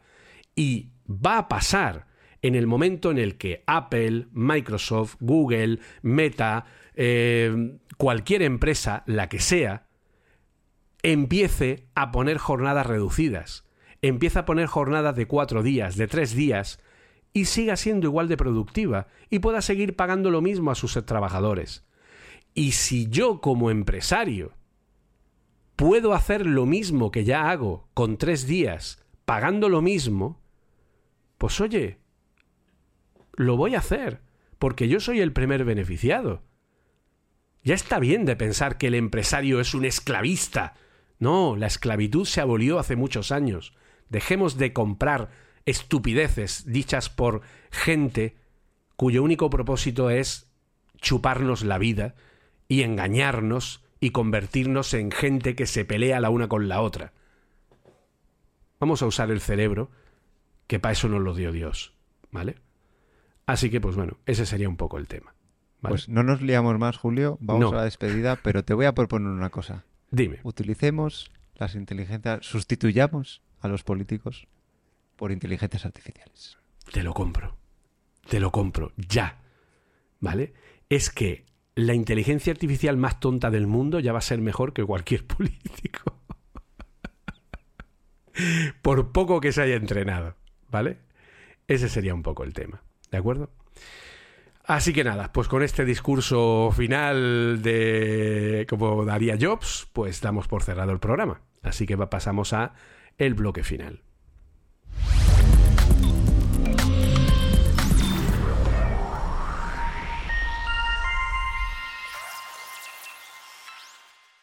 Y poco más. Eh, sin, bueno, dos horas y media. Hoy hemos ido un poco más así y tal, pero bueno, en principio eh, creo que la cosa, eh, bueno, pues espero que os haya gustado. Y como ya sabéis, pues podéis encontrarnos como siempre en Twitter como arroba café Swift con dos Fs y también donde, Arturo. Eh, Mastodon, que hemos migrado, nos hemos vuelto, ya lo, lo puse en un tweet de corporativos y ahora somos arroba cafeswift, como en Twitter, pero luego arroba cuonda.social. Nos hemos, nos hemos cambiado al servidor que, que nos ha acogido. Eh, la migración, soy un poco... Me he sentido muy inútil, Julio. De hecho, tenía que haberle preguntado a ChatGPT. Has perdido la oportunidad. Madre mía. Yo creo que Alex Barredo me va a decir, pero este, este chaval, ¿quién, ¿quién le ha dejado hacer un podcast en cuota a este chaval? Yo. Yo te dije, "Va- vamos a. Bueno, en realidad fue idea tuya. En realidad fue venir, oye, yo creo que podíamos hacer. Fíjate, o sea, estamos ya eh, avanzando la segunda temporada. Desde aquel día, aquel de, oye, podíamos hacer algo parecido a Stack Trace, pero así en español y distendido y hablando y tal y cual. Y, y fíjate, y ya está, lo hacemos en Twitch y todo, el podcast. Efectivamente, pues eso que sepáis que estamos allí, allí en Mastodon y nada, el que quiera que, que vaya allí, que también puede encontrarnos. Pues eso. Y luego, pues como siempre, en cafeswift.gmail.com y también, pues, eh, podéis encontrarme a mí personalmente como arroba jcfmunoz en cualquier red, LinkedIn, eh, que es donde más estoy, más activo, ¿vale? Eh, también, pues, en toda, en Twitter, en eh, Facebook, en fin, estoy en todos lados, Instagram, eh, también como Apple Coding en TikTok, aquí en Twitch, en fin, un montón de sitios donde podéis encontrarnos y, también pues Arturo, que también lo podéis encontrar por ahí, ¿no? Sí, yo estoy, tengo mi otro podcast, Vidas Digitales, y luego normalmente pues en Twitter paso bastante tiempo todavía. Todavía hay mucha gente en Twitter, ¿eh? que hay gente que dice que está muerto, ¿no? Twitter Y hay gente que está volviendo a Twitter. Efectivamente, sí. De hecho, últimamente ha habido como un repunte. Entonces, eh, allí soy arroba Arturo Ribasa, en Mastodon soy ar- arroba Arturo arroba mastodon.cloud. Y bueno, todos, eh, todas estas redes y, y toda la información sobre mí la podéis encontrar en mi página web www.arturoribas.com. Así que, pues lo dicho, poco más. Y muchísimas gracias por pasaros por aquí, por escucharnos, por vernos. Y no olvidéis, como siempre, que tenéis que Jugar con el código. con el código. Venga, hasta luego. Bye bye. Chao.